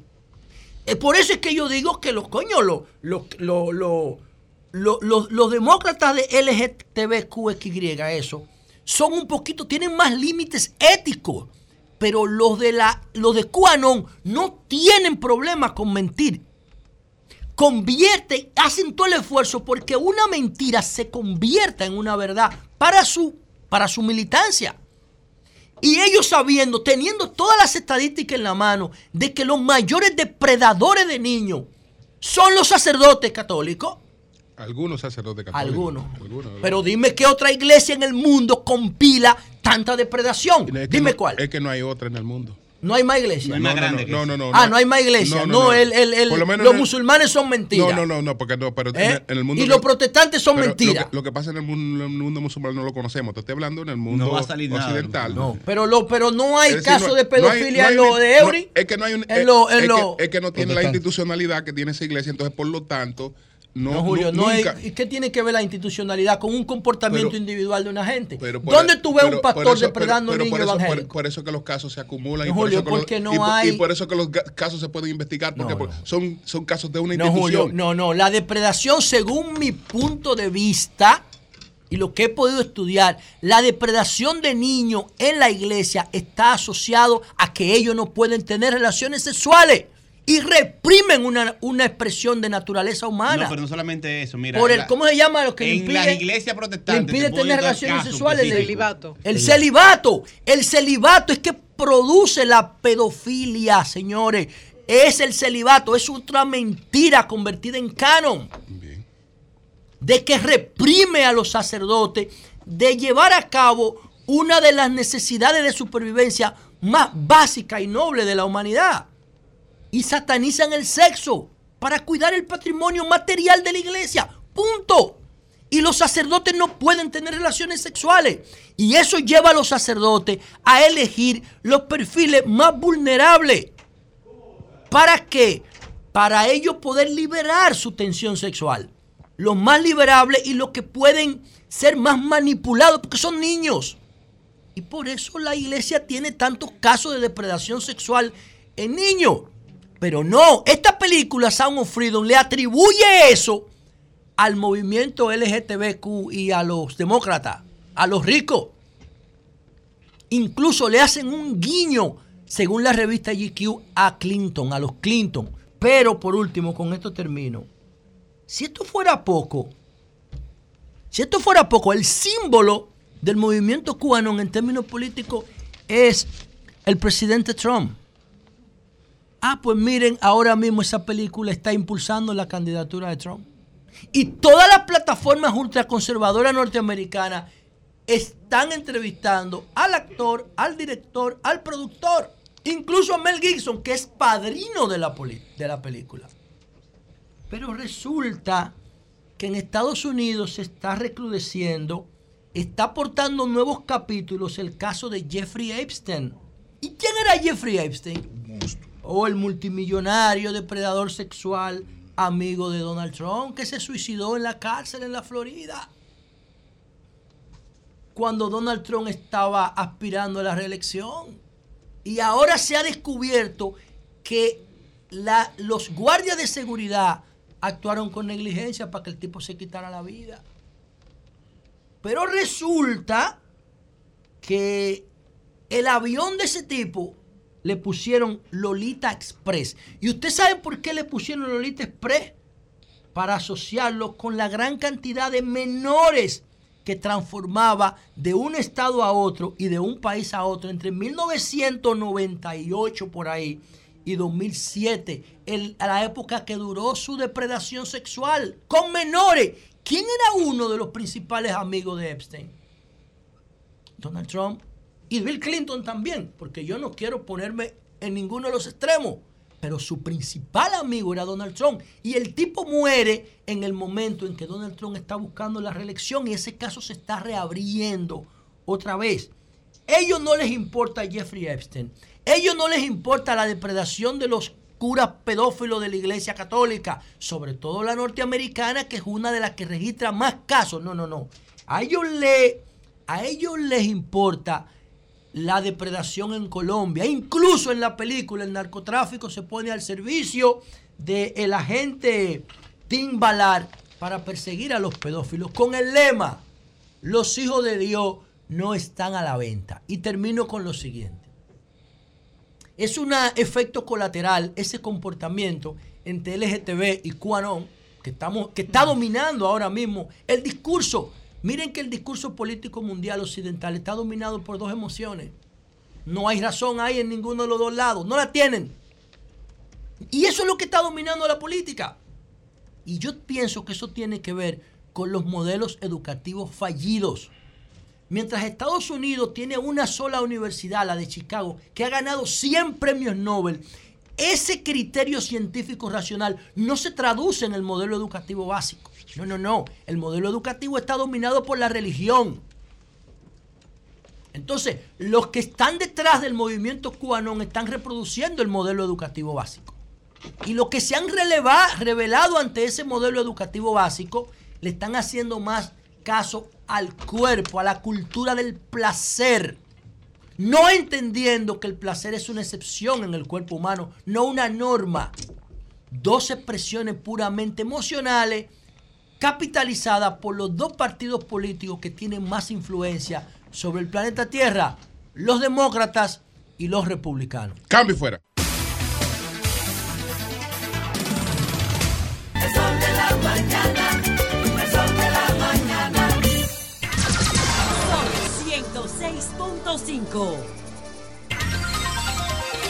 9, 6 minutos. Buenos días, Pedro. Adelante. Buenos días, don Julio Martínez. Religión y cine hoy. Buenos días para todo este gran equipo que componen el sol de la mañana. Yo economía, porque hoy es día del economista. No comiencen a boicotear. Ah, ya tuvieron suficiente tiempo para boicotear a José ahorita. Además, Pedro y debatieron. Entonces hay que, hay que. ¿Qué fuiste noticia ayer, Pedro? En la otra. Te he visto en todos los canales, loco. de esas cosas que uno no quiere, pero llegan. Bueno, Saludos a todo el equipo de producción, saludos a todos nuestros amables televidentes, radio, escucha y cibernautas.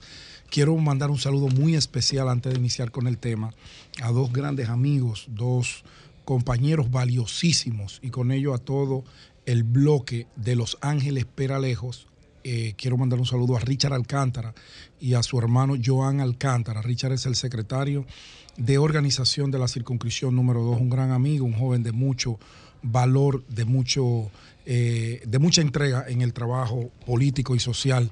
Un fuerte abrazo ya en Los Ángeles, Peralejo, para ti y para todos nuestros amigos en Los Ángeles. Bueno, eh, como todos sabrán, el día de ayer era un día de muchas expectativas para el sector periodístico, para la clase, para la sociedad dominicana, luego de esta semana de incertidumbre que pasamos todos, no solamente nosotros, eh, que éramos parte esencial del proceso por ser los que nos sentíamos amenazados por el señor Miki López, sino toda la clase, nuestra familia, nuestros amigos. Había una gran preocupación porque este tipo de situaciones no podrían coger un, tomar un curso que toda la clase, que todo el sector se sintiera amedrentado, que se sintiera con miedo de emitir algún juicio, algún tipo de opinión.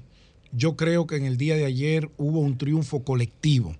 Yo creo que el día de ayer todos los que hacemos opinión pública, ya sea a través de la radio, la televisión, las redes sociales, prensa escrita, prensa en todo el sentido de la palabra, tiene que sentirse triunfador.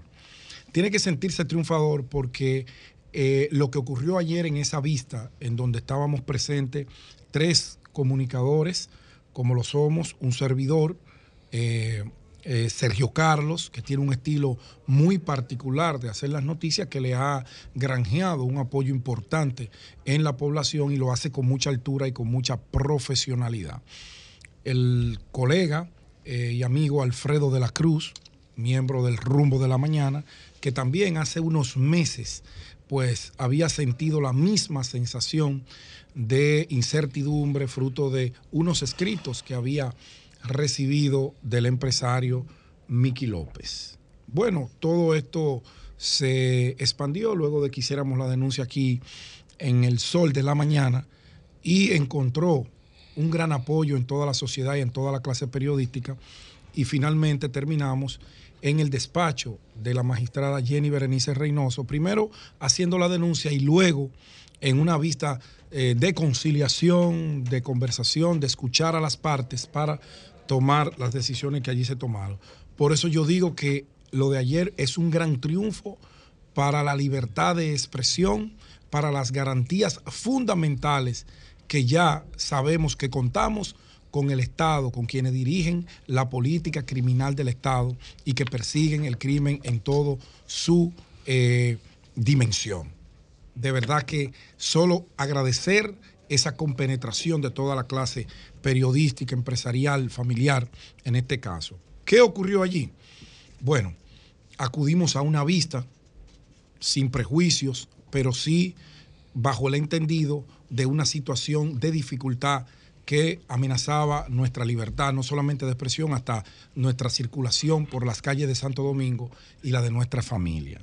Llegamos allá, la magistrada Jenny Berenice Reynoso, en un salón allí pequeño, los abogados del señor Miki López, que llegó bien temprano, mi abogado, eh, Alfredo de la Cruz, y el colega Sergio Carlos. Se escucharon a las partes, cada uno expresó cómo se había sentido, cada uno leyó eh, los mensajes que había eh, recibido, todos externamos esa gran preocupación y demandábamos del señor Miguel López una explicación del porqué de esta conversación que para nosotros y para todo el país, incluyendo el Ministerio Público, representaba una amenaza. Luego de ser escuchado cada una de las partes en su contexto, le correspondió al señor Miguel López. Primero habló su abogado, en donde daba eh, testimonio de que tan pronto se enteró de la denuncia que hacíamos en el sol de la mañana, se comunicó con su cliente y le reclamó que por qué se había puesto a escribirle a comunicadores que están ejerciendo un libre derecho de expresarse. Incluso hasta dijo, le llamé la atención categóricamente como si fuera un muchacho. Bueno, perfecto, siguió la conversación, le tocó el turno al señor Miki López, que tan pronto tomó la palabra, pidió disculpas y nos miró a los ojos y nos dijo, yo estoy pasando por un momento de mucha dificultad. Él le había comunicado eso a nuestro coordinador, Julio Martínez Pozo, y a nuestro colega Eury Cabral, y se lo había comunicado a varios amigos que también habían conversado con nosotros. Mi familia y yo, a raíz de las acusaciones que el Ministerio Público tiene sobre nosotros, la vida ha cambiado radicalmente. Yo quise, luego de tres años, un mes y algunos días, eh, tratar de entablar algún tipo de conversación, de comunicación con estos periodistas que estaban ejerciendo su derecho, pero yo quería que escucharan mi posición, pero no lo hice con el nivel que debía hacerlo, no lo hice con las palabras correctas porque no domino ese lenguaje técnico profesional como lo manejan ellos. Yo sí estaba indignado, estoy hablando y ahorita ustedes lo van a ver aquí porque voy a poner un corte de la salida de la vista del señor Miki López, pero yo le pido disculpas. En mi cabeza, en mi intención lo que había era mucha desesperación y la tengo, mucha incertidumbre que no me dejan ni dormir. Y toda esa presión me ha colocado en una situación de dificultad que me llevan a cometer esos errores. En mi cabeza nunca pasó la, la, la idea de hacerle algún daño a ustedes. Incluso cuando se refirió a mí me dijo, Pedro, el término vaina, dentro de lo que yo sentía y expresaba, era una demanda judicial, eh, difamación, injuria, todas esas porquerías que a uno le pasan por la cabeza, pero nunca una agresión física. Te pido perdón a ti y a tus compañeros porque me pongo en su lugar y con esas acusaciones que yo tengo cualquiera se asusta. Pero yo no soy ese monstruo que venden el Ministerio Público. Yo quiero que se lleve mi caso hasta el final para yo tratar de demostrarle al juez mi inocencia. Él lo dijo con toda y lo repitió varias veces durante el conversatorio su disculpa y que lo hacía con sinceridad. Luego de esto, que todos hablamos, pues nosotros le expresamos al señor López, tanto eh, el colega Alfredo de la Cruz como el colega Sergio Carlos, que nosotros no teníamos ninguna animadversión hacia él, ni hacia su familia, que lo único que habíamos hecho era hacernos referencia de un tema que es de dominio público, porque su esposa y él son PP, personas políticamente expuestas por la condición de su señora de legisladora de la República Dominicana y que nosotros teníamos el derecho, amparado en todas las convenciones, de poder citar y comentar sobre esos casos que son de dominio público siempre y cuando nos apegáramos a la ley de expresión y difusión del pensamiento sin irrespetar el derecho de los demás. Él lo entendió, volvió y pidió disculpas Luego de todo esto, la magistrada pidió que le diéramos un tiempo, que fue como unos 25, 30 minutos, para ella organizar y tomar las decisiones que fueron las siguientes. La magistrada decidió no archivar el caso. La magistrada decidió, luego de conversar directamente con el señor Miki López, exigiéndole que le mirara los ojos, que ello, aunque es un caso eh, de orden público a instancia privada, en donde la participación de la víctima es la que motiva cualquier tipo de acción penal que se lleve y viendo que las víctimas, en este caso nosotros los comunicadores, no teníamos la intención de llevar eso a mayores, fruto de la disculpa aparentemente sincera del señor Miguel López, ella tampoco como Ministerio Público podía iniciar una acción penal, aunque para el Ministerio Público sí existen indicios que comprometen la responsabilidad penal en torno a la tipificación de la amenaza. El Ministerio Público sí considera que las amenazas existieron, pero no va a incoar un proceso porque nosotros acogimos la disculpa que el señor López nos dio y que luego también se la diera a toda la prensa dominicana, como vamos a ver en unos momentitos, pero sí le recomendó y sí ella dijo, la magistrada Jenny Berenice Reynoso, que como Ministerio Público ella debe resguardar el bien jurídico, como es la integridad, el derecho a la expresión, el derecho a la circulación y el derecho a la vida de nosotros tres, y tomó las medidas siguientes. ¿Cuáles? Que el señor Miki López se mantenga alejado por completo de nosotros y de nuestra familia. Que el señor Miki López se abstenga de tener cualquier tipo de conversación por WhatsApp, por DM, por correo electrónico, personal, de cualquier índole. Cuando la magistrada le infirió esto, él hasta medio congojado dijo, pero magistrada, yo le había pedido el teléfono a Alfredo porque yo quiero enviarle alguna documentación, lo mismo que a, que a Sergio Carlos y a Pedro. Yo no puedo hacer eso, no puede hacerlo. Cualquier conversación de usted con ellos tiene que ser a través de sus abogados, el abogado de Pedro, el abogado suyo, pero ninguna conversación, ningún acercamiento con ninguno de ellos. Y él dijo, me apena porque hasta me gustaría eh, luego conservar algún tipo de amistad con ellos porque eh, siento que le he infligido un daño que de alguna manera yo tengo que reparar.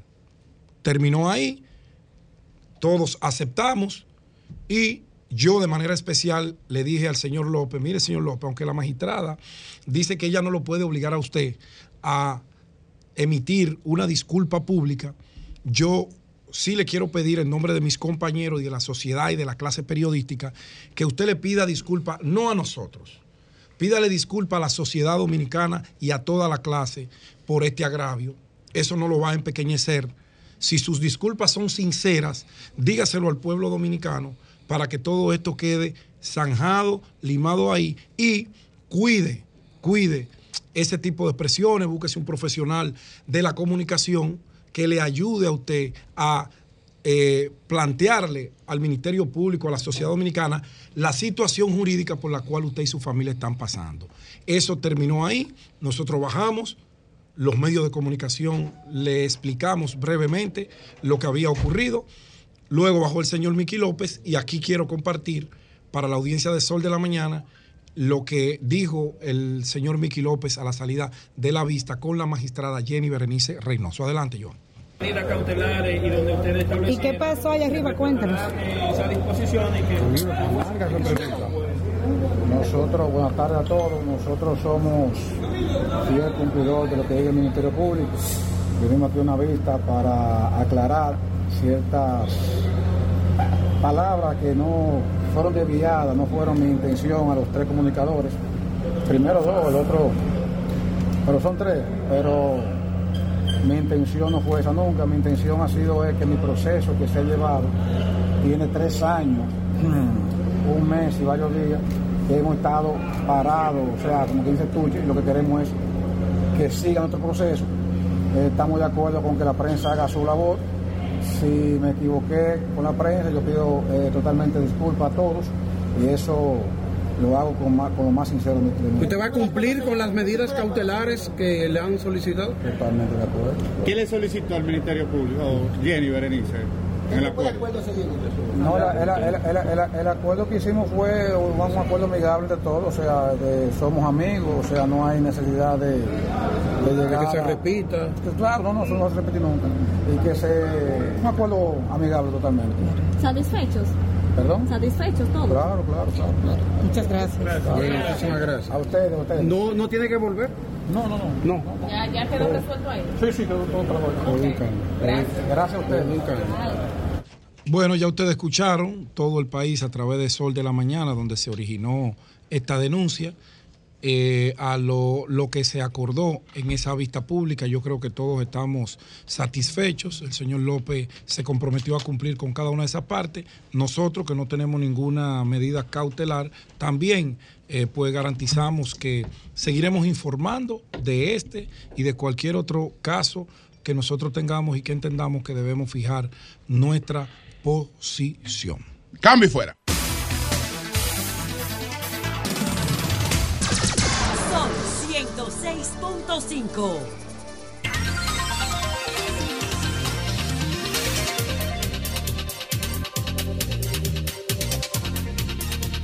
Bueno, señores, está con Qué nosotros el ingeniero Milton Morrison, administrador de Edesur, que sabemos que es Edesur, no es todo el sistema. Pero el principal dolor de cabeza que tiene el presidente, aún en Bruselas, donde está, es el regreso de una tanda indetenible de apagones con carestía de factura que sabemos que es por la situación de, del calor y una situación en las EDES que eh, eh, en muchos sentidos es peor que la encontrada. No sé si en Edesur, vamos a ver cuál, cuál- es la situación de, de Edesur en ese sentido. Entonces, vámonos primero por la generación, por lo que está brindando Edesur en estos momentos, eh, cómo se está controlando en Edesur el tema de los apagones.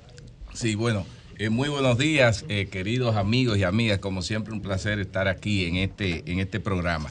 Qué bueno, Julio, eh, cuando tú haces la, la introducción, bueno, me presentan, ¿verdad? Es bueno señalar que yo vengo como administrador de Edesur. Yo vengo a Sí. hablar de la realidad de Edesur. ¿Y por qué hago eso? Porque es bueno eh, que los amigos eh, televidentes, bueno, y radioyentes puedan ubicarse. Mire, todo aquel cliente que está desde la Máximo Gómez hacia acá, es decir, cuando digo hacia acá, hacia, Hacia el el- oeste, digamos, en esa parte, pertenece a Edesur. Para que tengan una idea, APEC es cliente de Edesur. El Hotel Barcelona es cliente de, De este. este, o sea, todo lo que- Entonces, todo el que está, yo le voy a hablar a Oye, todo el que está desde la Máximo calle. Gómez, exacto, oíste Julio. Cruzando la. Máximo Gómez. Máximo Gómez, el hacia el oeste y cuando llego a la subestación eléctrica de allá de Villa Mella, me doblo ahí y después hasta el sur profundo. Es decir, Todo el sur es tuyo. Exacto, todo el sur. Para que se entienda, porque puede haber personas que tengan una situación en otro lugar y yo no tengo respuesta para eso que está ahí. Correcto. ¿Cuál es la Esto de la situación? romana con EDS. Sí, por ¿cuál es la situación eh, de Edesur en estos momentos? Es cierto, tal como señalas, Julio, eh, en esta época, sobre todo de verano, calor, que sí. mucha del calor, que muchas personas dicen, bueno, pero en este país siempre hay calor. Pero ustedes saben que una variación de 1 o 2 grados es significativo. Entonces, siempre es un tema temporal, es decir, estacional, de que se suscitan este tipo de situaciones. Es verdad que hemos tenido una serie de interrupciones, situaciones que han estado afectando el sistema, pero queremos decirle que no es una condición propia de Desur que le estamos dando apagones de manera expresa a la gente. Las redes y las subestaciones se han visto eh, presionadas por el tema del calor. Miren, para que tengan una idea, la semana antepasada se rompió el récord histórico de la demanda, 3.430 megavatios. Teníamos a Punta Catalina uno de los, de, los generadores fuera. Y aquí el tema de la oferta y demanda está muy limitada y muy cerca. ¿Qué ocurrió en ese momento?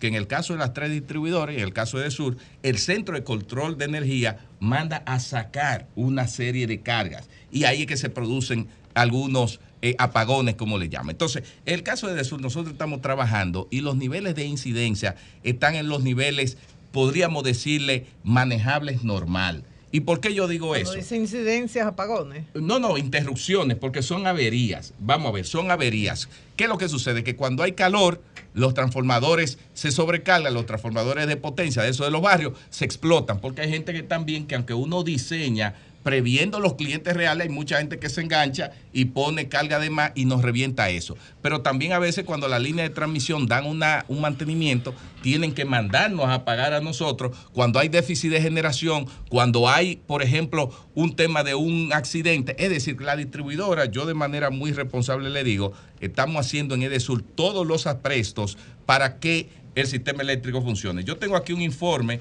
del Centro de Control de Energía donde habla de la demanda abastecida y estimada.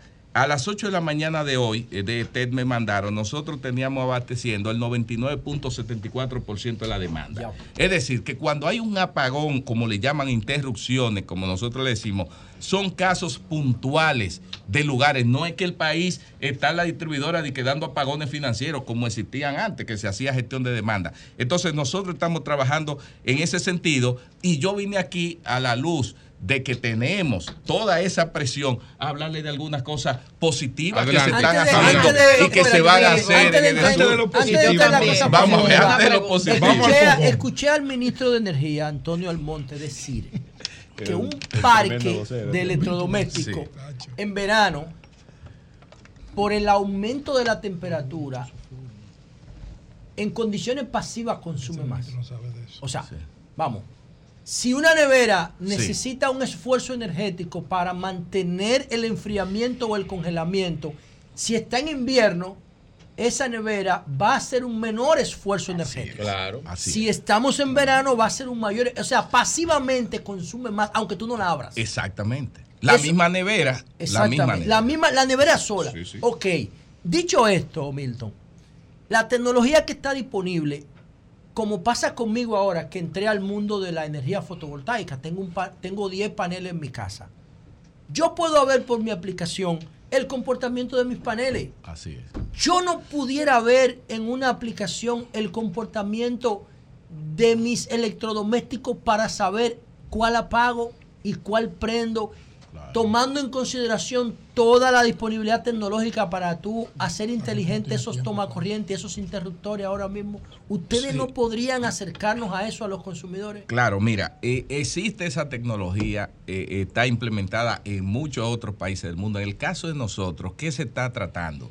Ya las empresas distribuidoras en conjunto con un préstamo del Banco Mundial, se está trabajando el tema del cambio del sistema eh, de medición comercial. Eso va a permitir a través de un MDM tener una comunicación con medidores inteligentes que tú puedas, que te pueda prever Claro. todos esos aspectos que tú estás diciendo. O sea, hacia allá es que estamos pensando ir. Obviamente es un proyecto de dos o tres años que no lo veremos en lo inmediato, pero sí, hacia allá es que En tenemos que tiempo darle real, que yo la vea que la cajita del cable se me quedó encendida y yo la pago por el teléfono. Que tú puedas ver y tomar decisiones, porque donde no hay información, tú no tomas ¿Cuál, decisiones. cuál es el nivel de pérdida real que enfrenta eh, Edesur, Edesur. en estos momentos? Sí, mira, el nivel de pérdida que ¿Cómo nosotros ha evolucionado tenemos- eso? Exacto, pérdidas eh, eh, en términos de energía, ¿verdad? Y voy a explicar qué son las pérdidas, pero primero doy el número. Cuando nosotros llegamos a Edesur, encontramos a Edesur en agosto 2020 y cerró el año con 24% de pérdidas. Ahora, actualmente, nosotros en tres años eh, prácticamente le hemos mantenido estable y está en 26. Y ustedes dirán, ¿y por qué subió 2%, Milton? Bueno, lo primero es que ese 24% de pérdida se daba antes sobre la base de una gestión de la demanda. ¿Qué gestión de la demanda? Apagones programados. Que se decía, hay circuito A, B, C y D. Entonces, tal circuito hay que darle 6 horas de apagones, este 4, eso. Y así tú controlas las pérdidas, porque mientras más energía tú das, es un sistema más pérdida tú tienes. Claro. Entonces, cuando tú gestionabas esa demanda, tenías un nivel de pérdida y tenía también, las pérdidas se calculan, es bueno que se sepa, tomando en cuenta la compra de energía y la facturación. En Edesur nosotros encontramos niveles de facturación que, y debo decirlo de manera responsable, en una base de datos de una cantidad de facturación de clientes que decían, bueno, ese debe tanto, pero nunca pagaba. Nosotros mandamos a limpiar eso. Al tú limpiar un poco la base de la facturación, tú bajas el monto de facturación, por tanto te afecta la pérdida. Y cuando tú das más energía, entonces, ¿qué pasa? Aumenta la pérdida. Y el presidente Abinader, cuando llegamos en agosto, en medio de una eh, pandemia, en un año escolar virtual, dijo, denle energía a todo el mundo. Y hoy en día se suple casi el 100% de la demanda. Nosotros no hacemos gestión de demanda de apagones Pero- programados y eso ha aumentado un tanto las pérdidas. Pero Julio, esos dos puntos de pérdida, sin embargo, cuando tú lo ves en contraposición, yo te digo, Edesur ha avanzado.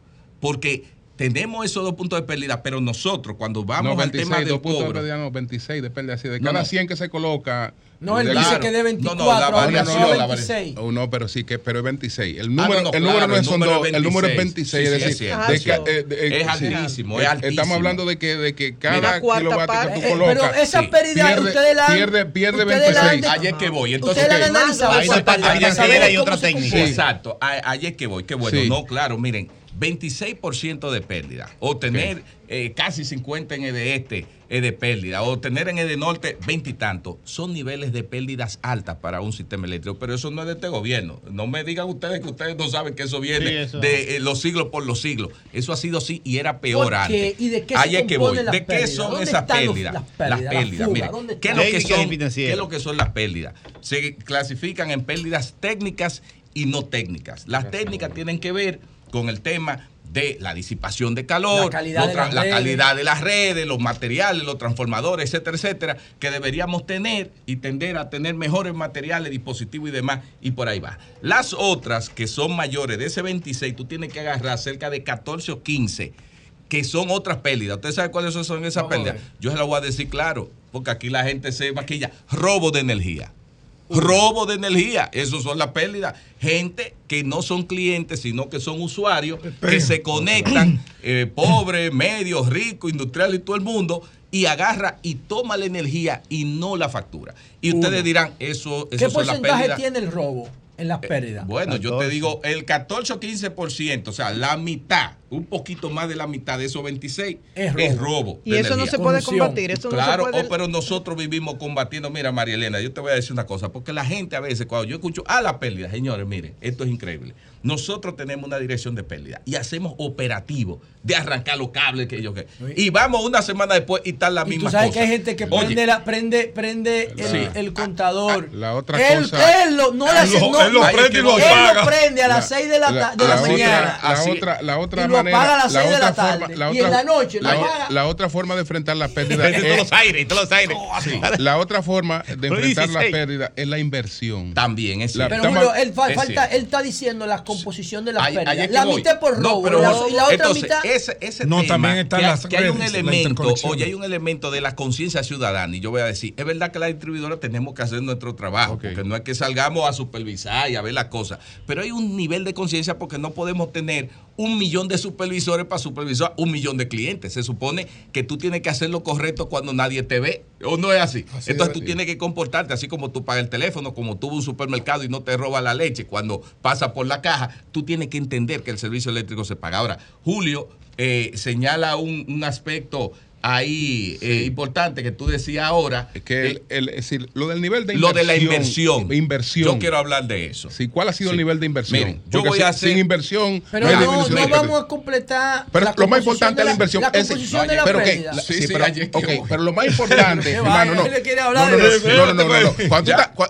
nosotros Sí. todos conocemos el sistema aquí. Sí. Sin inversión no hay combate a la pérdida. Ahora. Vamos a ver cómo. La inversión, no la va inversión para vamos. a ver las inversiones. Ve, Él- Vamos a ver. Mira. él- él- No, él lo porque sabe. Julio toca ¿Cuánto y dónde? y, do- No, y do- ah, y la- el nivel de ¿Cuándo y inversión para enfrentar esas pérdidas, ¿cuál es que sido? vamos, ahí que vamos. Las pérdidas, eh, si bien es cierto, decía, en esa descomposición, ¿verdad? Que hay una Sí. responsabilidad de robo, se combaten con inversión. Claro. Como dice Julio, hay un componente importante que tú tienes que invertir en rehabilitación de las redes para poder blindarlas más, para poder garantizar eh, donde no hay acceso, donde la Eso gente se conecta con un alambrito, hacer eso. Es cierto. Y eso es una parte que yo no puedo venir aquí a decir que hace falta, que no hace falta inversión. Nosotros eh, en estos tres años, debido, y lo puedo explicar, no justificar, pero explicar, debido a las alzas que hemos tenido de los combustibles y demás, se ha reducido el presupuesto para inversión. No hemos invertido en la magnitud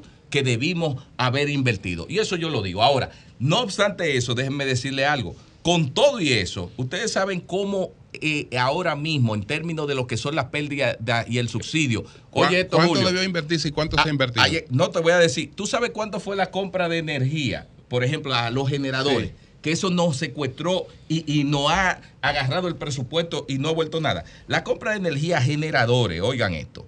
Nosotros cuando llegamos pagamos en el año 2020 37 mil millones de pesos en compra de energía generadores. ¿Ustedes saben cuánto pagamos al año pasado? 56 mil millones. Es decir, que eso más de un 60%, 30% aumentó, Julio. Entonces, esos casi 30 mil millones es la tema de la inversión porque el gobierno tiene eh, problemas en términos de presupuesto y recursos. Entonces, lo que nosotros pudimos estar invirtiendo, ¿tú sabes a quién se lo hemos estado pagando? a los pero- generadores pero ¿qué se- para qué- garantizar. qué- Pero yo ¿Qué- creo qué que no se porcentaje se refiere a ese tipo de pero ahí es que voy. Sí, pero ¿qué- hemos sí, hecho, hemos, sí. porque no es que no hemos hecho inversiones, le hemos hecho, pero al nivel que está. Entonces, nosotros, en términos de lo que es la inversión, cuando tú comienzas a ver, nosotros acabamos de inaugurar, oye esto, eh, estoy hablando de Desur, nosotros acabamos de inaugurar el fin de semana antepasado y este, cuatro proyectos, oye, que benefician, que benefician a más de 30 mil clientes. Y lo juramentamos, lo inauguramos con la vicepresidenta. Uno en Asua, otro en, eh, dos en Baní y uno en San Cristóbal. Es decir, nosotros hemos hecho inversión y esas inversiones fueron ¿Cu- con ¿Cuántos fondos. millones de dólares y cuánto Eh, debieron invertirse? esa- ahí es que voy. Esos fueron inversiones con fondos de la OFID de alrededor de 900 millones de pesos, que se hicieron ahí, Como que se 15 invirtieron. millones de dólares. Bueno, eso es. También agarramos en Rancho Arriba, que había 142 invernaderos que funcionaban con plantas eléctricas y miles de clientes que no tenían sistema y agarramos e- y electrificamos todo ese, ese lugar, ciento y pico de millones. También lo hemos hecho en Duvernay. Es decir, nosotros estamos trabajando en San Juan, estamos haciendo las inversiones, pero vuelvo y digo, las inversiones, los recursos para las inversiones, se lo ha tragado ese combustible a través de la compra con los generadores, que en función de lo que hemos llegado, 25 mil millones de pesos de más hemos Yo- tenido que yo- pagar. Sí, sí, Don Milton, tres preguntas en una. Usted hablaba del tema de las pérdidas. Y dentro Sí. de las pérdidas está no facturar lo que consumen los Sí. usuarios. Hay un tema que ha estado detrás de todos ustedes los que administran las EDE y es la compra de medidores para Sí. poder colocar en las casas, en los negocios y poder facturar la energía real claro. que se, que se consume. ¿Qué ha pasado con eso? Porque creo que todavía sigue un déficit bastante Mira, qué alto. bueno, Pedro. que- Segundo, sí, segundo, la segunda. eh, los cableados en las diferentes urbanizaciones y calles que se realizan las telefónicas, Edesur, no hay una manera de ponerse de acuerdo para que esto pueda abrir una sola vez, evitar todo ese tipo de situaciones. Y la tercera pregunta es, ¿qué se está haciendo para el suministro y la cobranza de los contadores prepagos Sí. que ustedes tienen en los barrios de la capital? Bien, mira, ya lo vi, medidores y demás. Yo le voy a dar una primicia. Aquí hoy una primicia, Atención. que la vamos Primicia, a vamos a sacar primicia. primicia. Miren, primicia. Edesur Dominicana, en la semana anterior, hace una semana, llegó a la cifra récord de clientes activos de un millón 402 clientes. Wow. Un millón. Por primera vez llegamos al millón. ¿Ustedes saben en cuánto encontramos nosotros la cantidad de clientes de Edesur?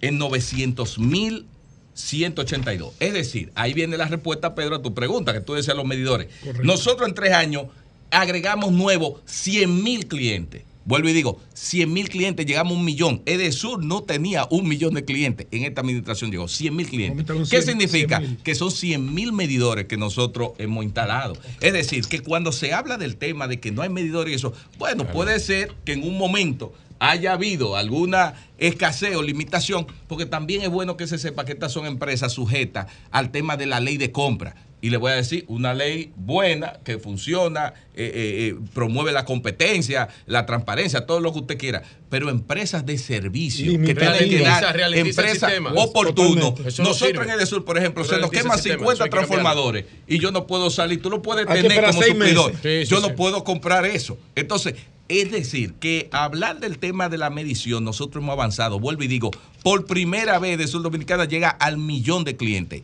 ahí calculado. Y lo encontramos con 900 mil. Es decir, que en tres años hemos adicionado un 10% de lo que La- nosotros encontramos. la- la de otra pregunta ahí. La segunda pregunta, el tema de las telefónicas. Mira, y lo digo de manera responsable, nos hemos cansado de mandarle cartas, de hablar con todas las telefónicas, las cableras. Todo ese desorden, de esa contaminación visual, de los cables que se ven ahí, el 90%, lo digo yo responsablemente, eso es de telecable y, y de telefónica. Nos hemos reunido, es más, hicimos una reunión, la alcaldesa Carolina Mejía, el director de Indotec, de Indotel, Nelson Arroyo y yo, con todas las empresas, nos comprometimos que iban a hacer ellos a recoger todo el eso. metro, el y- túnel. y entonces no lo han hecho. Entonces yo le hago un llamado de manera responsable que presten atención a eso. Esta mañana en la Churchill me enviaron un video de unos cables telefónicos que estaban en el suelo, pero la gente me lo Se manda a mí pensando que es de, de sur. Eso no son los cables de, eres sur. que Yo quisiera rápidamente, si me permite María Elena, porque no quisiera... Falta algo de Ah, la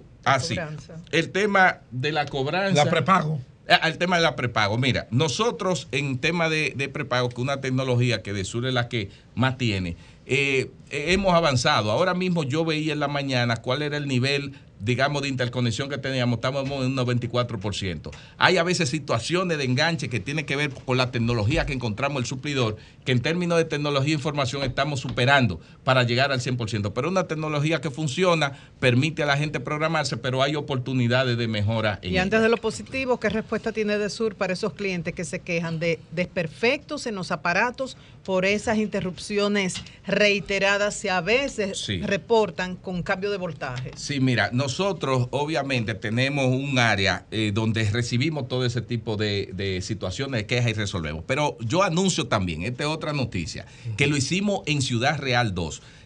el viernes pasado. Nosotros hemos organizado 15 operativos. Ciudad Real 2, que ustedes conocen mucho. Hay, de 10 Colombia. hay 18 mil habitantes, habitantes, ahí. una Eso es una ciudad. Eso Pero muy bien ¿qué organizado. nosotros Eso hay que ponerle ahí un síndico, Oye, sí. ay, Sí, ¿Qué sí, nosotros sí. hicimos? ¿Qué nosotros Son hicimos? mis vecinos. Nos invitaron la Junta de Vecinos. Nos plantearon una serie de quejas, de facturación, eh, de equipos quemados, etcétera, etcétera. Nosotros fuimos, yo mismo fui allá, me reuní con toda la Junta de Vecinos y dos semanas después, que fue el viernes pasado, organizamos un operativo de un instructivo de darle charlas sobre eficiencia energética, eso. Llevamos los lectores y las computadoras para que todo el que tuviera una, un reclamo de alta facturación, ahí mismo nosotros resolverle, chequearle. Es decir, que eso lo vamos a hacer en 15 lugares más, porque lo que queremos es acercar a Edesur a la gente y a las comunidades para que puedan tener Julio, alguna respuesta. Morrison. Sí, le- y José. tengo dos cositas Breve, que no me quiero Sí, ir sin de- decir. Ok, pero va a decir no hay problema. Mira, José. yo veo una tendencia en República Dominicana. Vimos lo que pasó con CEPEN Sí. en, en el este, que lo corrigieron afortunadamente. Gracias a la superintendencia. Sí, la corrigieron, lo corrigieron la, la, la ¿Qué fiscalización. era lo que quería hacer ese pegan? Nada, eh, cobrar un factor de potencia a los que están produciendo Lo que con tiene energía solar. fotovoltaica. Hay una tendencia de la clase media a recurrir a la energía fotovoltaica, a los Sí. paneles solares, para reducir esa tarifa energética que en verano vemos cómo se dispara y te desborda el presupuesto. ¿Cuáles son los incentivos que tiene la clase media para poder beneficiarse de la energía fotovoltaica y en pasar de ser solo consumidor a ser consumidor y productor y generador al mismo tiempo?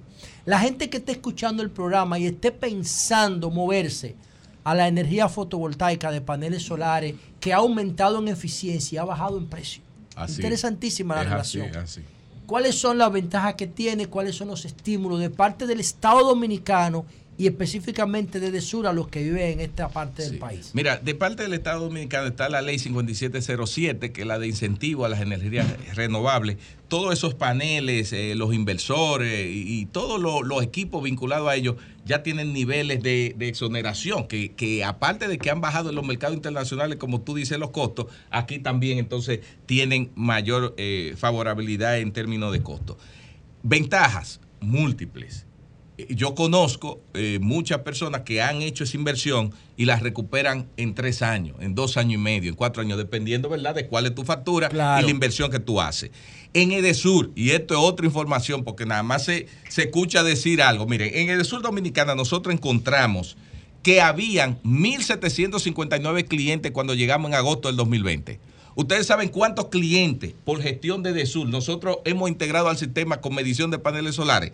4.153. Hemos aumentado un 236% la cantidad de clientes con paneles solares. Gente que le llega su factura de 200, de 100 pesos, de 40 pesos. Y ustedes dirán, ¿y eso no le afecta a la distribuidora? Porque antes no acusaban y decían que eran obstáculos para el tema de la instalación de los paneles solares. Yo le digo, es mentira. Lo hemos aumentado un 236%. Y el que genera más de lo que consume, ¿cómo ustedes le reconocen la generación? Bueno, ¿Con crédito o se lo pagan? No, no, un pago. O sea, usted recibe una devolución eh, en términos de dinero, porque ahí qué es lo que sucede, que al tú tener un panel solar en tu casa, tú te conviertes en un pequeño generador de energía. ¿Y ustedes saben cuántos megavatios tiene de sur instalado en paneles solares? 91 megavatios. Eso Solo como es de una- sur. Solo es de sur. Es una generadora. Eso es una generadora, eso es como una planta eléctrica que tú la tienes en paneles solares, que todos los días te está inyectando una cantidad de energía. Es decir, que nosotros eh, somos amigables al tema de las energías solares. Y, y los, y, los, y los contadores eh, duales de medición neta. Sí.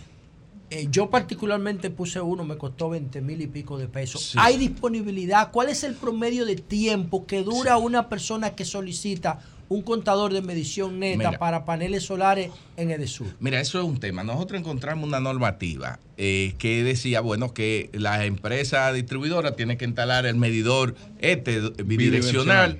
Y, y bueno, y eso por el problema que tenemos de la, de la ley de compra, a veces que un proceso dura seis meses, siete meses, y, y a veces el suplidor ni te sirve a tiempo, y tú tienes el cliente esperando eso. Nosotros hemos trabajado una normativa que entra en aplicación, que es que ya luego de verificado en Indocal, eh, con, con las especificaciones claras, que sea el instalador y el suplidor que compren su medidor, que sea homologado con lo que nosotros eh, necesitamos y así la distribuidora no tiene que comprarlo. Por tanto, el tiempo va a depender de cuando el suplidor o el instalador de los paneles Tenía- solares tenía- tenía dos y eso va a tenía- acelerar. tenía dos, dos informaciones Sí, ahí para que la compartamos y Jonathan. Do- dos informaciones rápido, Jonathan, Sí. antes de. Mire, lo primero, y eso es otra noticia, porque nada más se escuchan las interrupciones, déjeme decirle, mire, lo que estamos haciendo en Edesur Dominicana, y que me escucha el pueblo dominicano, que esto sí lo escucha el pueblo, es una transformación trascendental. Oigan eso, un tema histórico que se va a ver en los próximos dos, tres años, en el segundo gobierno del presidente Luis Abinader, se van a ver los Ay. resultados, sí, pero déjenlo ahí. ¿Qué sucede? ¿Qué sucede? Oigan esto. En Edesur Dominicana, nosotros ya vamos a instalar en los próximos años, ya se licitó y se adjudicaron cuatro subestaciones eléctricas de 12 que vamos a hacer en los próximos 3, 4 años. Estoy hablando que hace 12 años aquí no se construye una subestación eléctrica para el plan de expansión. Entonces, Edesur Dominicana ya tiene las subestaciones que van en el Centro de Operaciones Metropolitanas Arroyo Hondo licitadas y adjudicadas. Eso en dos años y medio, tres años vamos a tener aquí subestaciones de 100 megavatios, 74, 75. Y así como esa hay nueve más. ¿Cómo impacta También, eso, el ayer que la voy, calidad ¿cómo- del servicio? la calidad del servicio te voy a decir. Y lo otro, que cuando nosotros llegamos encontramos tres transformadores de potencia, ya nosotros licitamos y adjudicamos ocho transformadores de potencia que no había, que son los que van a permitir la confiabilidad del sistema eléctrico y una subestación móvil. Señores, lo que yo le estoy diciendo, yo sé que la gente no tiene una dimensión porque el sector Sí. eléctrico es muy particular. Lo que yo le estoy diciendo es que en Edesur Dominicana se están dando los pasos para la transformación fundamental y la confiabilidad del sistema eléctrico en nuestra área de concesión. Hace 12 años no se compraban transformadores de potencia, que son los que cuando aumenta la demanda se están al tope todito, porque el 90% de los transformadores de potencia de Sur Dominicana están ya eh, explotándose y hemos comprado esos nueve transformadores, una subestación móvil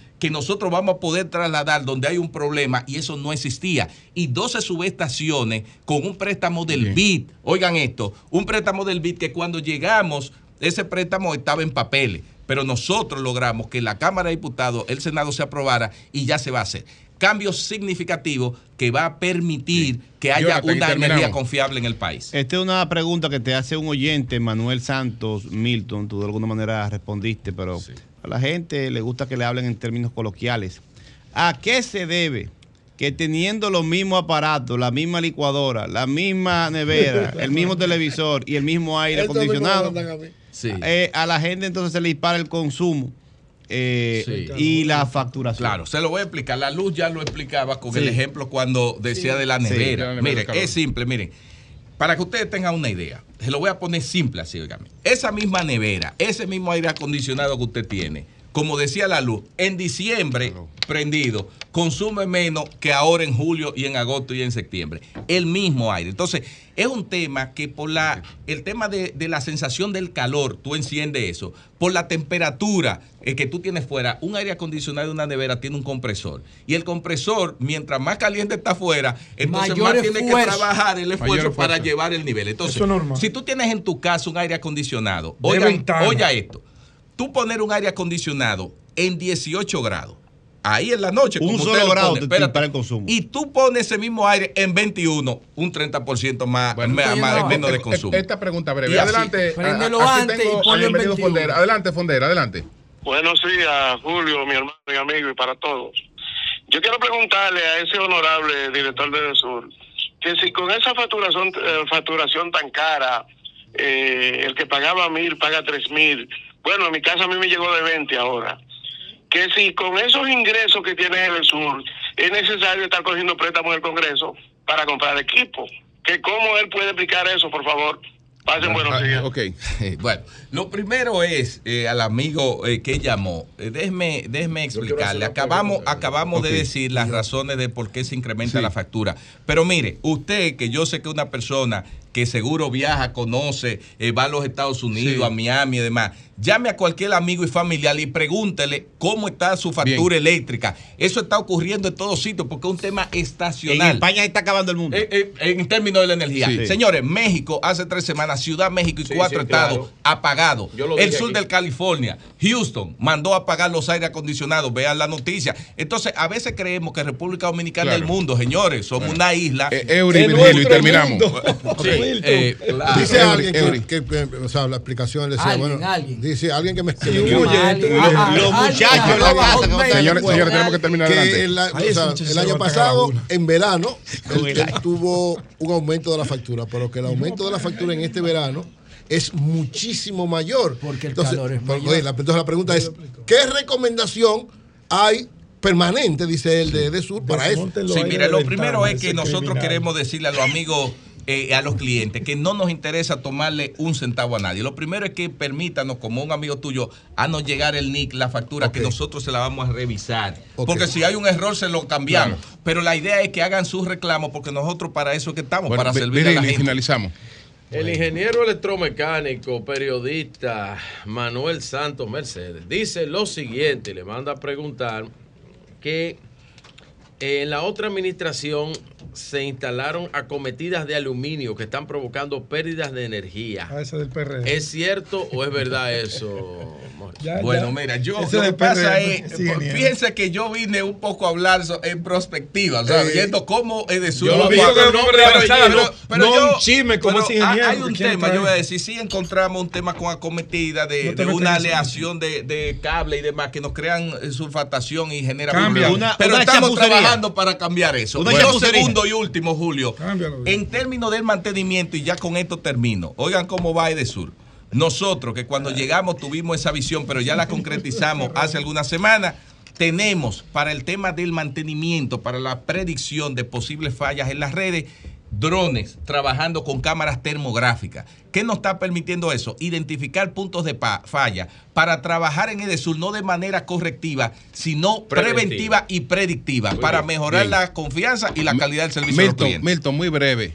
Es verdad que va- es verdad que vas a llevar a Cristian Encarnación después de lo que le hicieron Ay. en el PRM, que, Ay. Que está hablado que va por País Posible como candidato a la alcaldía. Coño, No, Mira, no, no, no, espérese. No, no, lo primero que usted- es verdad usted que sabe, Julio, perdón no, Cristian- no es un amigo. Pero Cristian- no Encarnación es un amigo, eh, alcalde de los Tú lo estás conquistando. Siempre- no, no, conquistando no, No, porque es yo soy un aliado del presidente y del PRM. Lo que nosotros vamos a llevar al presidente a la reelección. Y obviamente nunca vamos a hacer algo que afecte esa alianza. Pero Cristian es un amigo, valoramos su trabajo y cuando Bueno, él quiera él- habla conmigo. Él pero- va a apoyar al presidente. Lo que pasa es que Bueno, no va a apoyar a- al, al- Bueno. al alcalde del Lo que PRM. sí nosotros estamos claros a que apoyamos al PR, presidente Abinader. Sí. Cambio fuera. eso. Son 106.5. 10, 8 minutos. Eury Cabral, adelante. Gracias al Dios Todopoderoso. mi la Señor, la Salvador Guía, como siempre, inicio con la palabra de Dios, Proverbios 3, 5, 6. Confía en el Señor de todo corazón y no en tu propia inteligencia. Sonido de. Voy, a- en espera, todos voy a anunciar caminos. el tema de Eury. Eury va a hablar de la película Sonidos de Libertad. ¿No es? Voy a hablar de varias cosas. De- Y que tú eres el guionista de Eury. terminar el versículo que me interrumpiste, que es especial para ti. Confía Anda, en el. Señor de todo tu corazón y no en tu propia inteligencia. Especial para la luz. Re- especial para la luz. Reconócelo en todos tus caminos y él en la allanará tus señora. sendas. ¿Cómo es? ¿Cómo es? Bueno, señores, vamos para adelante, que tenemos dos comentarios ¿Y más no pendientes. Padre. Madre, Dios. Eh, Eury, por Amén. favor. Miren, hoy es día del Amén. economista. Amén. Hoy, Amén. 18 de julio, Ya terminó el versículo. es el día del economista eh, de la República Dominicana. ¿Quién es el mejor economista de este país? Hay, muy, hay muchos. Imposible definirlo. Hay Para mí el mejor, para mí el mejor en términos a los aportes que ha hecho Hay muchos y muy a buenos. la modernización. Andy de- Daguaje. Andy de Aguajar es el mejor economista para Es mí. uno de los mejores. Es uno de los mejores, sin, lu- sin lugar a duda. Mire, y precisamente. Es bueno. La hoy- economía es una hoy brujería. Me llamó Jaime mi- Ariti. mi amigo y hermano Nicolás Jiménez, cinco, sí. que es el director de la Escuela de Economía de la UAS. Nicolás Jiménez tiene programado la organización hoy el primer Congreso de Economía Dominicana. En la Escuela de Economía de la UAS desarrolla una serie de actividades interesantes, pero hoy el primer Congreso de la Economía Dominicana donde van a haber varios eh, paneles interesantísimos, dos de los cuales quiero recomendar. van a, producirse esta tarde, uno a la, a la- desde las 12 y 15 hasta las 1 y 45, donde estará la política presupuestaria, la política tributaria y la política laboral en República Dominicana, Nelson Suárez, Víctor Rodríguez Luis Humberto Vargas.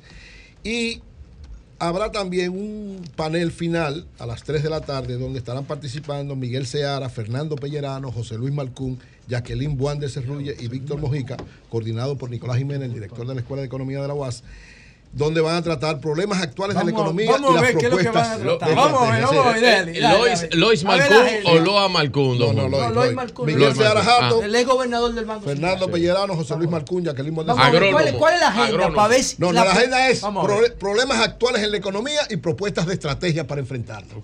Pero está Tremendo bien, ¿qué dicen ellos? No, no, no, es hoy a las 3 de la tarde. No, la ponencia de ellos, ¿cuál va a ser? No, cada uno va a tratar el tema en función de su visión. Claro.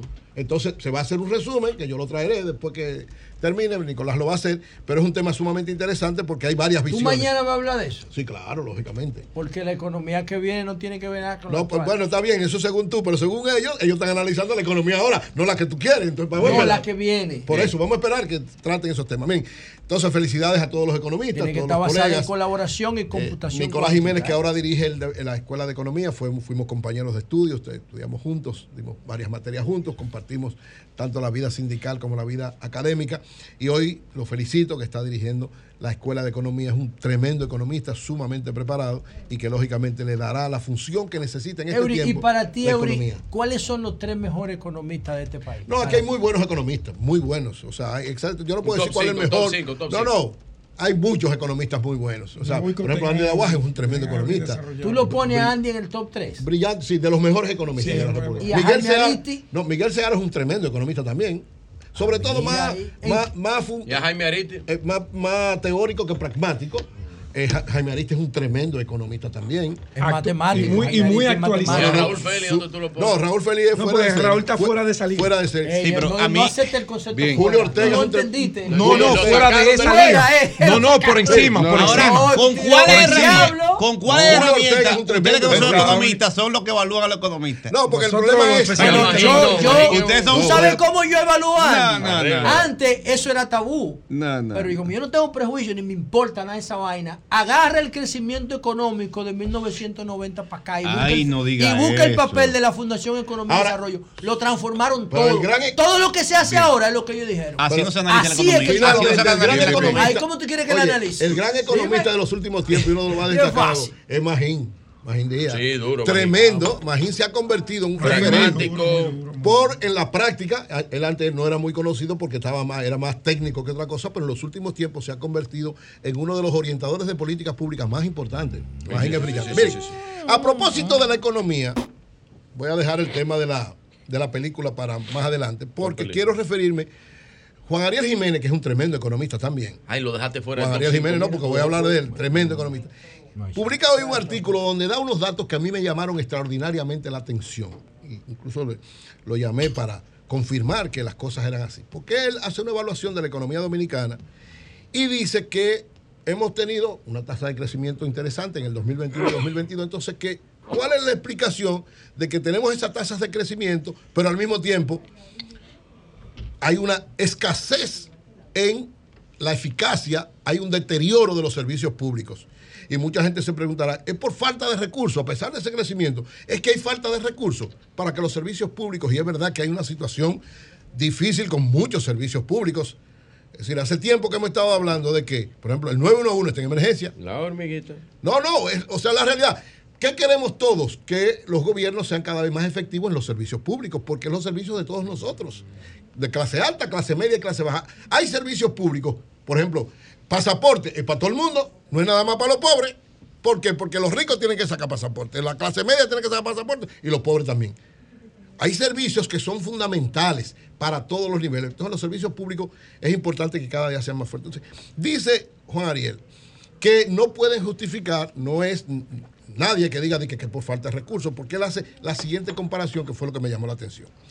Dice Juan Ariel, en el 2010, ahora mismo, actualmente el gobierno maneja más presupuesto y más empleados públicos que en el año 2019, antes de la pandemia. Más presupuesto y más empleados públicos, y lo da con datos concretos. Dice, En la actualidad hay 74.400 empleados públicos más que en el 2019, es decir, un incremento de un 20%. O sea, más empleados públicos, por lo cual no puede ser por escasez de empleados públicos que haya deficiencia.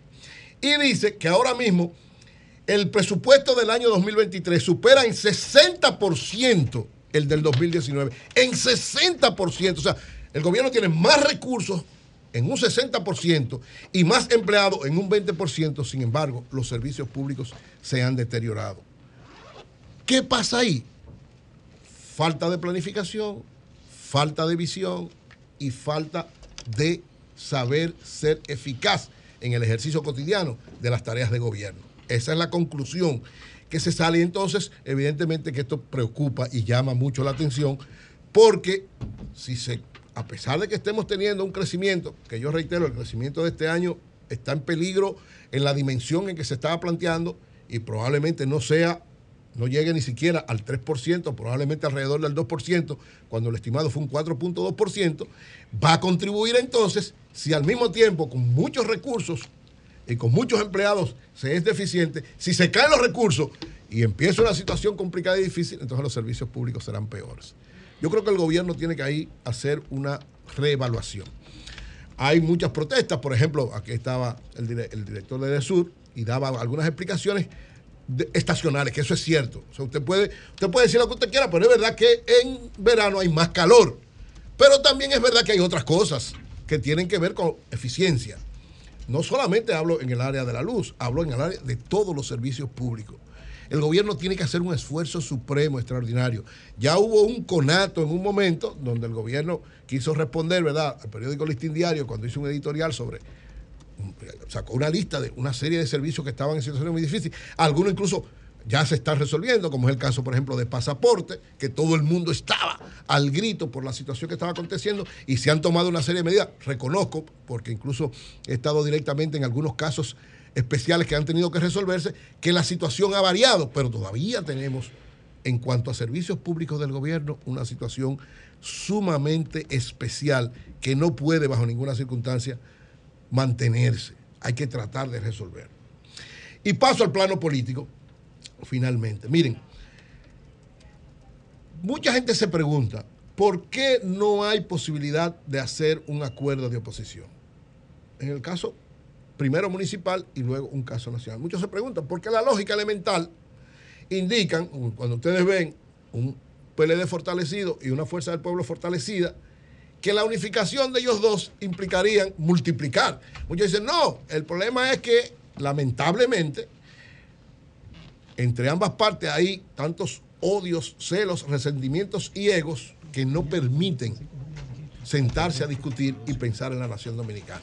Y yo creo que ahí Danilo, Leonel y Abel, ellos tres, o sea, las tres figuras fundamentales de la oposición son Leonel Fernández, Danilo Medina, Abel Martínez. Abel Martínez, Leonel Fernández, Danilo Medina, o Danilo Medina, Abel Fernández y Leonel. Como usted lo quiera poner en el orden, usted lo quiera poner. o sea, las tres principales figuras de oposición son ellos tres. Y ellos tres, los tres, fueron formados cuando Bosch fundó el Partido de la Liberación Y los Dominicana. bichos. No, no, ellos tres.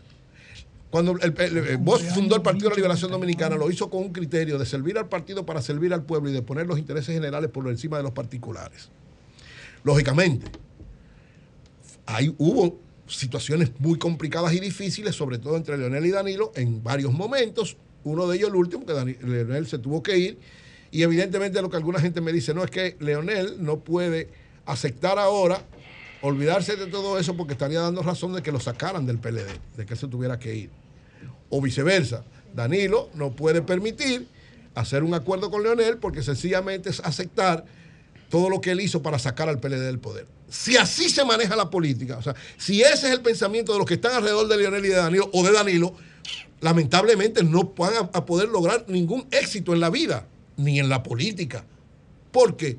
Porque para accionar usted lo que tiene que ver, primero, una estrategia para ver qué es lo más conveniente para usted. Pero sobre todo, si usted es un partido político, no es solamente de interés para usted, es de interés para la mayoría de la población y para el país en sentido general.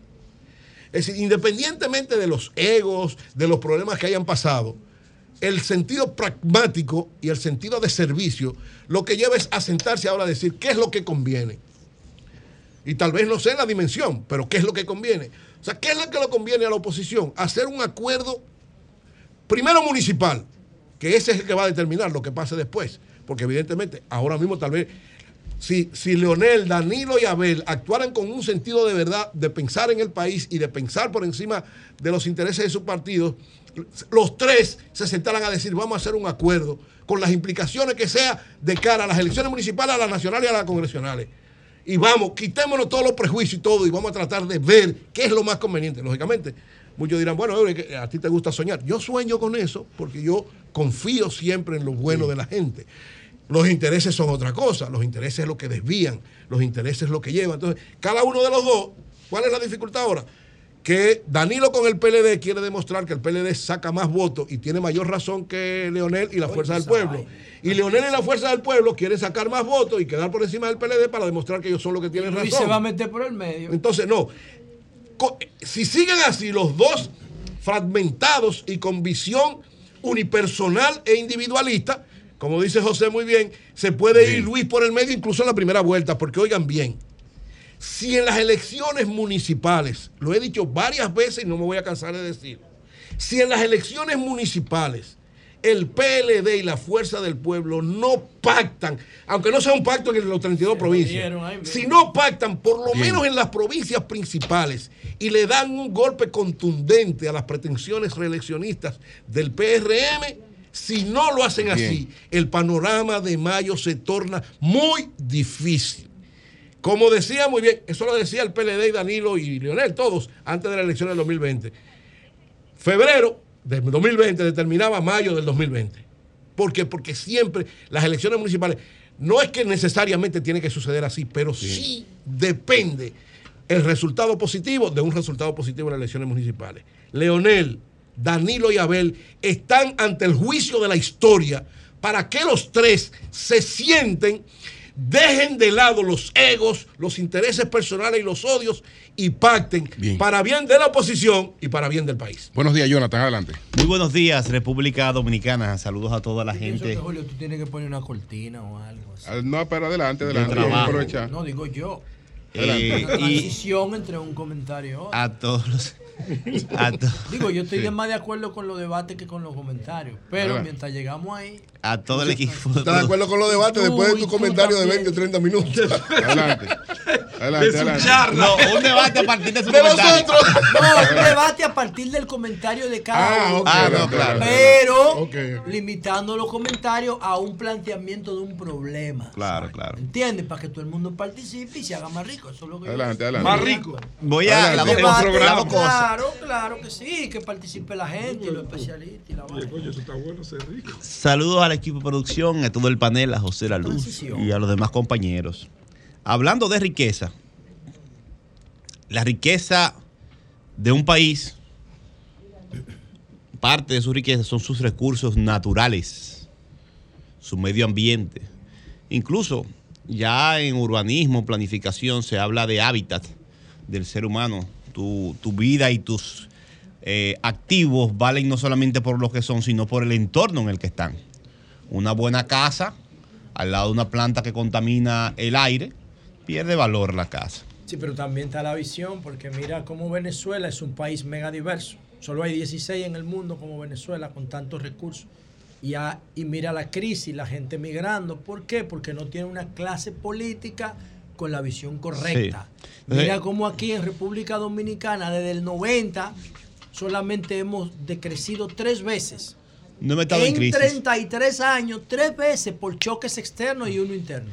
Sí. Pero Venezuela está metida en una crisis porque la clase política es diferente allá y aquí. Las crisis son y ellos no tienen un Andy tampoco. Las crisis también un son arquitecto económico. Los- las crisis también son diferentes, como nosotros que tenemos una crisis ambiental permanente. En los últimos años, el crecimiento económico y el desarrollo social se ha ido de la mano con una depredación injustificada, un desorden en el manejo de los recursos naturales, la apropiación por, por particulares de los bienes que son de todos. Anoche, Alicia Ortega presentaba un reportaje sobre las prácticas de extracción. Estoy a favor de la minería, pero organizada. Y aquí hay una minería, una extracción de materiales, de agregados que está fuera de control. Todos los días aparecen denuncias. De manera específica, ayer el periodista Diógenes Pina, uno de los pocos periodistas de investigación que quedan, yo creo, en República Dominicana, que se dedica a trabajar y es muy riguroso con su trabajo, un maestro. Eh, Diógenes Pina hacía un reportaje de investigación en el sector de la atravesada y en Guanábana, en todo lo que es Navarrete, Santiago, y constataba con su equipo cómo eh, varias empresas operan de manera eh, sin documentación, sin los permisos de lugar, y cómo están extrayendo materiales de agregados eh, a la vista de todos y la comunidad eh, afectada por todo lo que produce ese movimiento de tierra eh, en, esa loma de la atravesada y en Guanábana. Estamos hablando de, y en el mismo reportaje se hacía referencia, Milton Martínez, por ejemplo, un especialista de la Academia de Ciencias San Cristobalense, que lo mismo ocurre en San Cristóbal y en Nizao, y que en el país hay cerca de 30 puntos, no minas, 30 puntos donde se hace una explotación de extracción de, de agregados sin ningún tipo de control a la vista de todos. Y esto tiene varias implicaciones. Por ley, cualquiera que hace una operación minera tiene que eh, desarrollar un proyecto de remediación ambiental, porque toda actividad minera eh, genera un pasivo, una parte negativa. ¿Qué pasa? Y lo reconoce el mismo viceministro de Medio Ambiente, el señor René Mateo, encargado de suelos y aguas. Que bueno, tú a un empresario le da un permiso para que saque tantas toneladas de material y no hay ningún mecanismo para controlar y evitar que él saque 100 veces más la cantidad de material que tú le diste. Pero eso se resuelve fácil. Está bien, ¿cómo se resuelve? Pero voy a, voy a hacer la descripción del problema. Además del problema ambiental que se puede generar, es un robo. Porque según la constitución de la República, pertenecen al Estado y al pueblo dominicano todos los bienes naturales que están debajo y sobre el subsuelo. Además de las costas marinas, que nos costa, eh, la- las aguas eh, territoriales y todas las aguas territoriales de República Dominicana. Entonces tú le das un permiso a un empresario por 30 días, como dice el reportaje, para sacar tantas toneladas de materiales. Bueno, ese empresario saca 50, 200 veces más y te paga por el precio del permiso Eso que tú le diste. corrupción política. Y no sola- no le busque otra forma. Tú sabes bien. y yo sé que eso es corrupción. Claro, eso, todo el corru- mundo eso un corrupción. permiso. Eso, Eso, es corrupción. eso es corrupción, política. eso es corrupción. Pero lo más, lo más grande de esto, lo más grande de esto, mire, para que usted vea el robo que se le da, a- esto tiene 20 años así, este desorden. 20 años, lo dicen en el mismo reportaje los, los participantes. ¿Qué pasa? La misma empresa que tú le diste el permiso para sacar 100 toneladas, 200 toneladas, lo que sea, saca esos materiales, es contratista del Estado, puede ser, imagínense ese escenario. dije hace rato que eso y se lo cotiza al Estado a un precio 10 veces mayor. O se lo vende a usted, se lo lleva a una ferretería.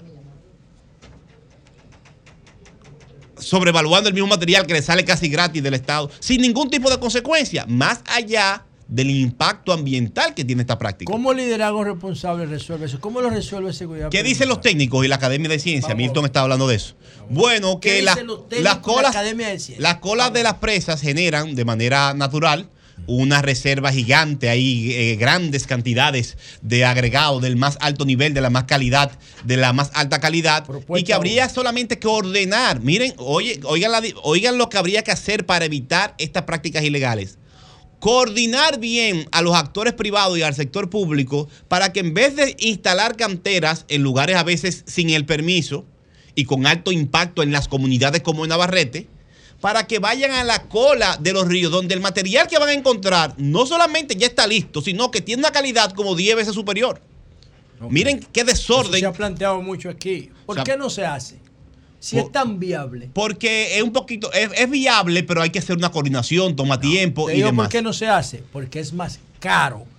Cuando tú tienes que sacar material de la cola, De punto fijo, de sí. punto fijo, es más caro Que del donde- lugar al lado de la operación. Exactamente. Ahora, ¿qué? No- nosotros hicimos un. Y hay una- canteras secas identificadas. Sí, también. pero la cantera seca es más caro porque Más tú, ca- hay- tienes que, hay que tú tienes que procesarla. Ahora, nosotros hicimos una, un conversatorio sobre eso hace varios años en, en Liderazgo Responsable. ¿Cuál es la solución de esto? Atención, medio ambiente y obra pública, si quieren tomar el comentario de Jonathan y convertirlo en una propuesta. Simple. El gobierno que tiene los criterios racionales de cómo debe sacarse el agregado de los ríos, el gobierno, el Estado, obra pública y medio ambiente sacan el agregado de las colas. Y Claro. lo no el está, no el sector privado. El sector privado no lo puede tocar porque el sector privado busca renta. Entonces el Estado saca el material Y lo pone a un punto para y venderlo. lo pone a disposición del sector privado. Pero el sector privado no puede tocar eso hasta que el Estado no se lo pone a disposición. Sería lo ideal. Si lo hacen, problema Bien. resuelto. Sería lo ideal porque esto resuelve muchos problemas. Además, y la perdón, tiene la una parte corrupción. 2. ¿Cuál es la parte 2?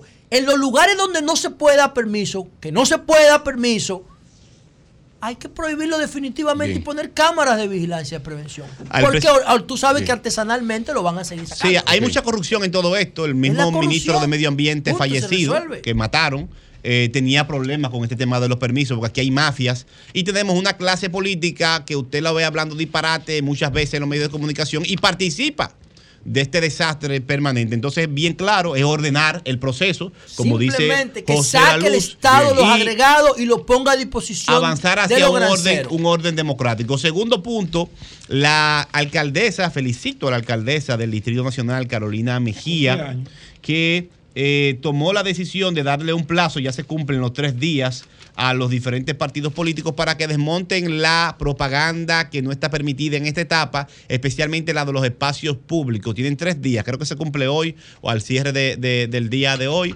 este plazo que dio Carolina Mejía. Una pregunta, eh, no leí la notificación que hiciera Carolina, consiste en esa que ensucia los postes de luz. Esa sí, esa. Y Eh, las áreas no, verdes, y los áreas espacios verdes. públicos. sí. no las vallas tradicionales. No, que se no colocan, miren, hay dos cosas. Las vallas están en, en el tema privado, pero miren, la- el, el- el primero en hacer esto fue el alcalde Manuel Jiménez y se reunió con todos los Eso partidos. Incluso compañeros de partido creían que era un problema personal con un candidato u otro, pero es que la ley es muy clara y tú no puedes además embadurnar todos los postes de luz del centro de la avenida. No estamos ni en campaña, estamos en pre-campaña. Los, me- los, los ayuntamientos están limitando, Carolina y el alcalde Manuel Jiménez, la propaganda en áreas verdes, espacios públicos y postes de luz. La ley es muy clara, nunca se deben poner afiches en postes de luz. Según varias leyes, no solamente la, la ley de, de partidos políticos, también la norma que regula los espacios públicos prohíbe poner cualquier tipo de pintura, propaganda en estructuras eh, públicas. Nunca debe ser. Pero hay un poco de flexibilidad porque la Junta se fue de vacaciones. Pero miren lo que dice la ley, la ley de, partidos políticos, de partidos y agrupaciones políticas. Porque aquí la ley es para que la cumpla usted que me oye, pero los políticos que quieren dirigir el Estado son promotores permanentes de la violación de la ley, irresponsables la mayoría. Miren, artículo 44 de la, de la ley de agrupaciones políticas. Propaganda prohibida en el periodo de pre-campaña, estamos en pre-campaña. La pintura de las calles, aceras, contenes, postes del tendido eléctrico, árboles, así como de cualquier propiedad pública. Muy bien. Dos, los afiches, vallas, cruzacalles, calcomanías, cruzacalles no adhesivos, distintivos, oye, vallas, murales, altoparlantes y cualquier otro medio de publicidad partidaria que no se coloque acorde a lo establecido en la presente ley y que no se coloque en los locales de los partidos o agrupaciones políticas. Es decir, en la pre-campaña, todas las vallas que usted está viendo y que va a seguir viendo son ilegales y son colocadas por los promotores, los que quieren dirigir el país para aplicar la ley, comenzando violando, violando Eso la ley. Pero mientras- claro, porque a la, a la clase política le, le- le- le favorece aplicar la ley a la gente de afuera, no aplicársela a sí mismo. Por último, Julio, para concluir. Y tú no eres de la No, clase pero política. déjame que la concluya, por favor. Yo soy de la clase de la clase política. Bueno, lo voy a dejar ahí. Vengo mañana con otro otro comentario, no pero problema. felicitar de nuevo a la, a la Carolina. secretaria general del PRM y, y alcaldesa del Distrito Nacional por esta medida de poner un poco de control en esto de la contaminación visual. Cambio fuera.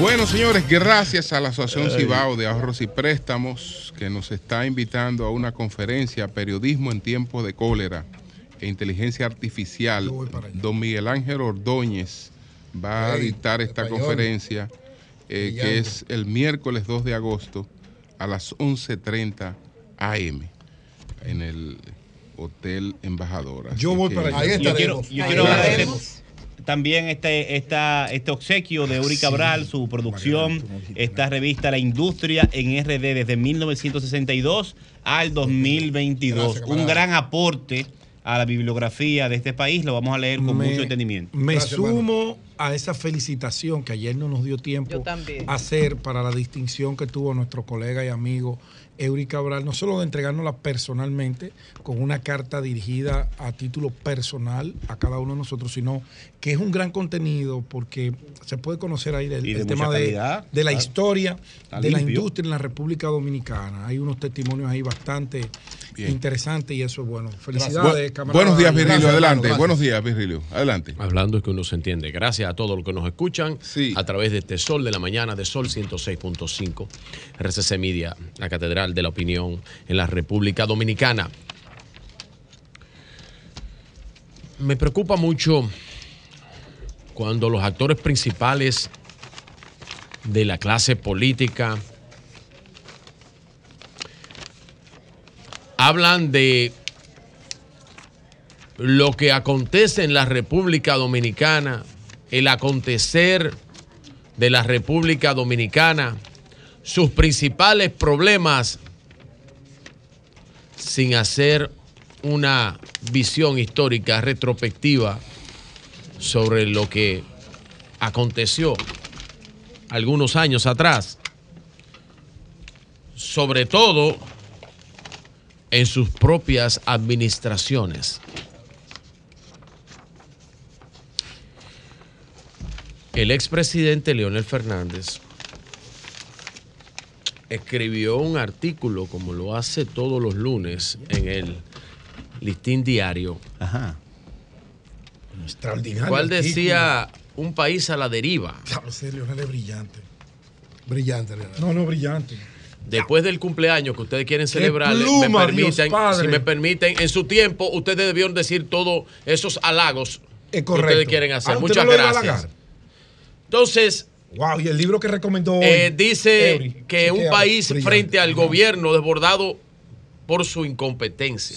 me sí. gusta ese, a mí me gusta ese epíteto de incompetencia. Me gusta, me gusta, presidente, porque denota haciendo una visión retrospectiva sobre lo que usted dice en ese artículo,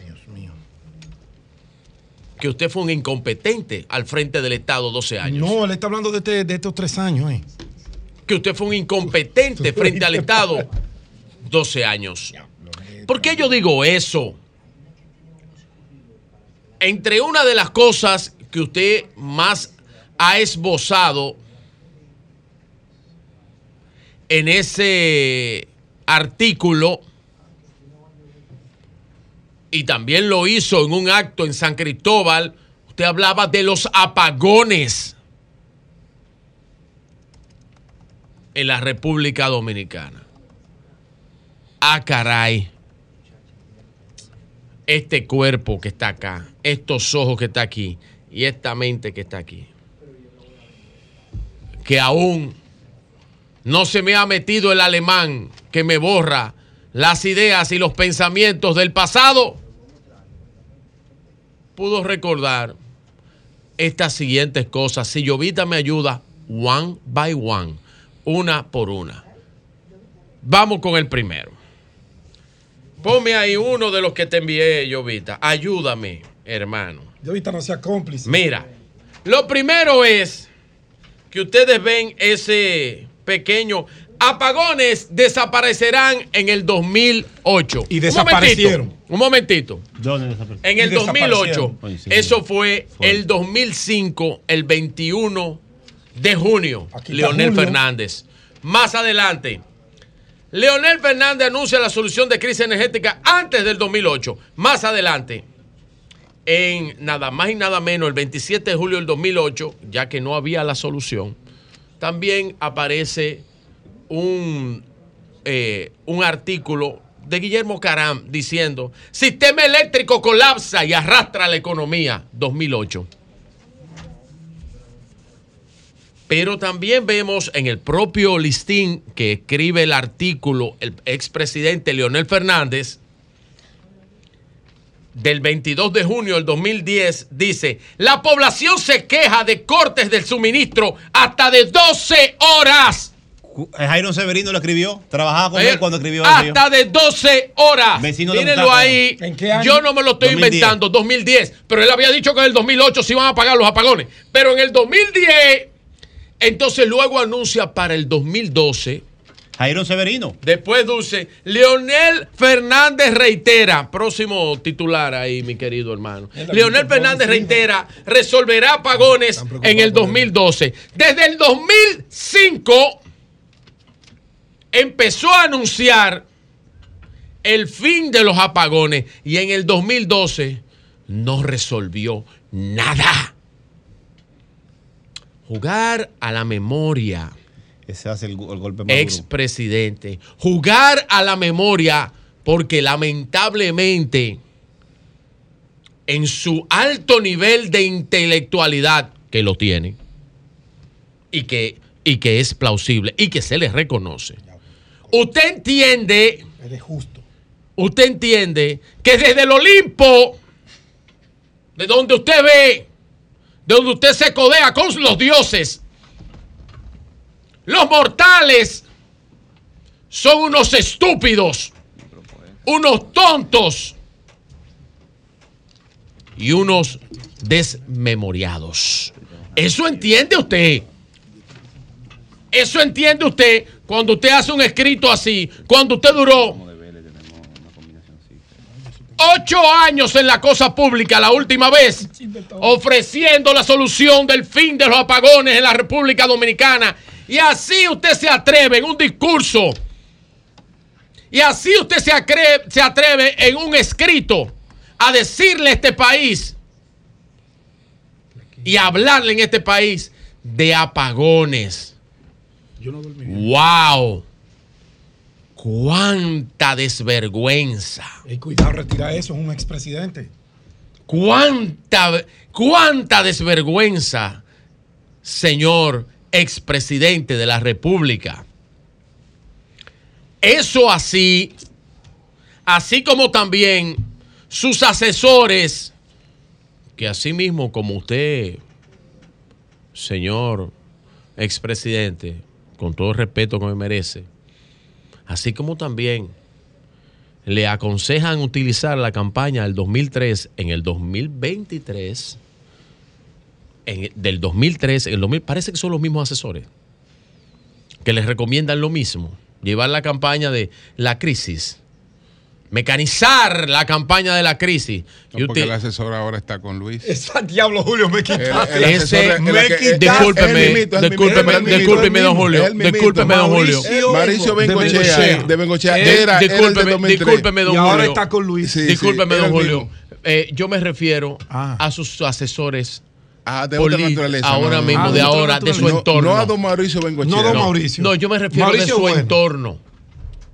Yo no me refiero a los asesores externos. ¿Le puedo hacer una pregunta, doctor Félix? Un momentito, cuando No, yo no, termine sí, mi alocución breve al país. Para que no se me vaya la idea, o sea que ya no es mayor. Por eso Sí. ayer también Vinicito, que ya no quieren saber de él. Vinicito. No, no diga eso. Entonces tú no quieres No, saber no, de él. Vinicito Hablaste malísimo de él. Ahí está en un video. Si tú me buscas algo Vinicito, aquí que yo hable mal de Vinicito, Vinicito, yo me retiro de los medios. Vinicito agarra Vinicito es mi amigo, a veces y, es- y un aliado y un aliado de ustedes. Arremete Y voy a seguir siendo aliado. contra Tú el escrito y le dice, inclusive, llegó a utilizar una palabra que no es beligerante, pero es beligerante. Le dijo que esos pronunciamientos, él le debiera, en, en argot popular, bajarle un 2 ¿A quién le dijo eso? al expresidente Leonel Fernández.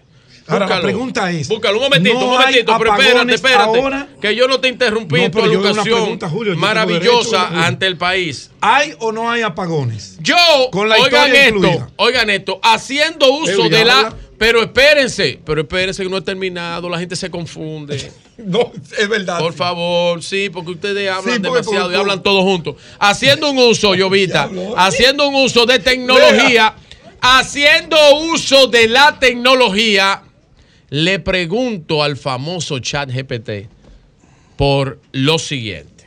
Le pregunto.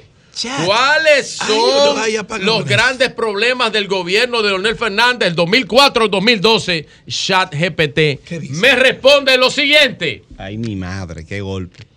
Durante el gobierno del presidente Leonel Fernández, la República Dominicana, desde el 2004 hasta el 2012, hubo problemas y desafíos significativos que enfrentó la administración, de los cuales incluyeron, oigan el primero, que dice el chat GPT. ¿Qué dice?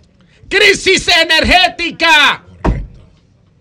Uno de los problemas más destacados fue la persistente crisis energética que afectó el país durante el periodo. La República Dominicana enfrentó apagones frecuentes, racionamiento de electricidad debido a la falta de inversión en infraestructura energética y a la gestión deficiente del sector eléctrico. Lo dice ChatGPT, un sistema de inteligencia artificial que le gusta mucho a Leonel Fernández.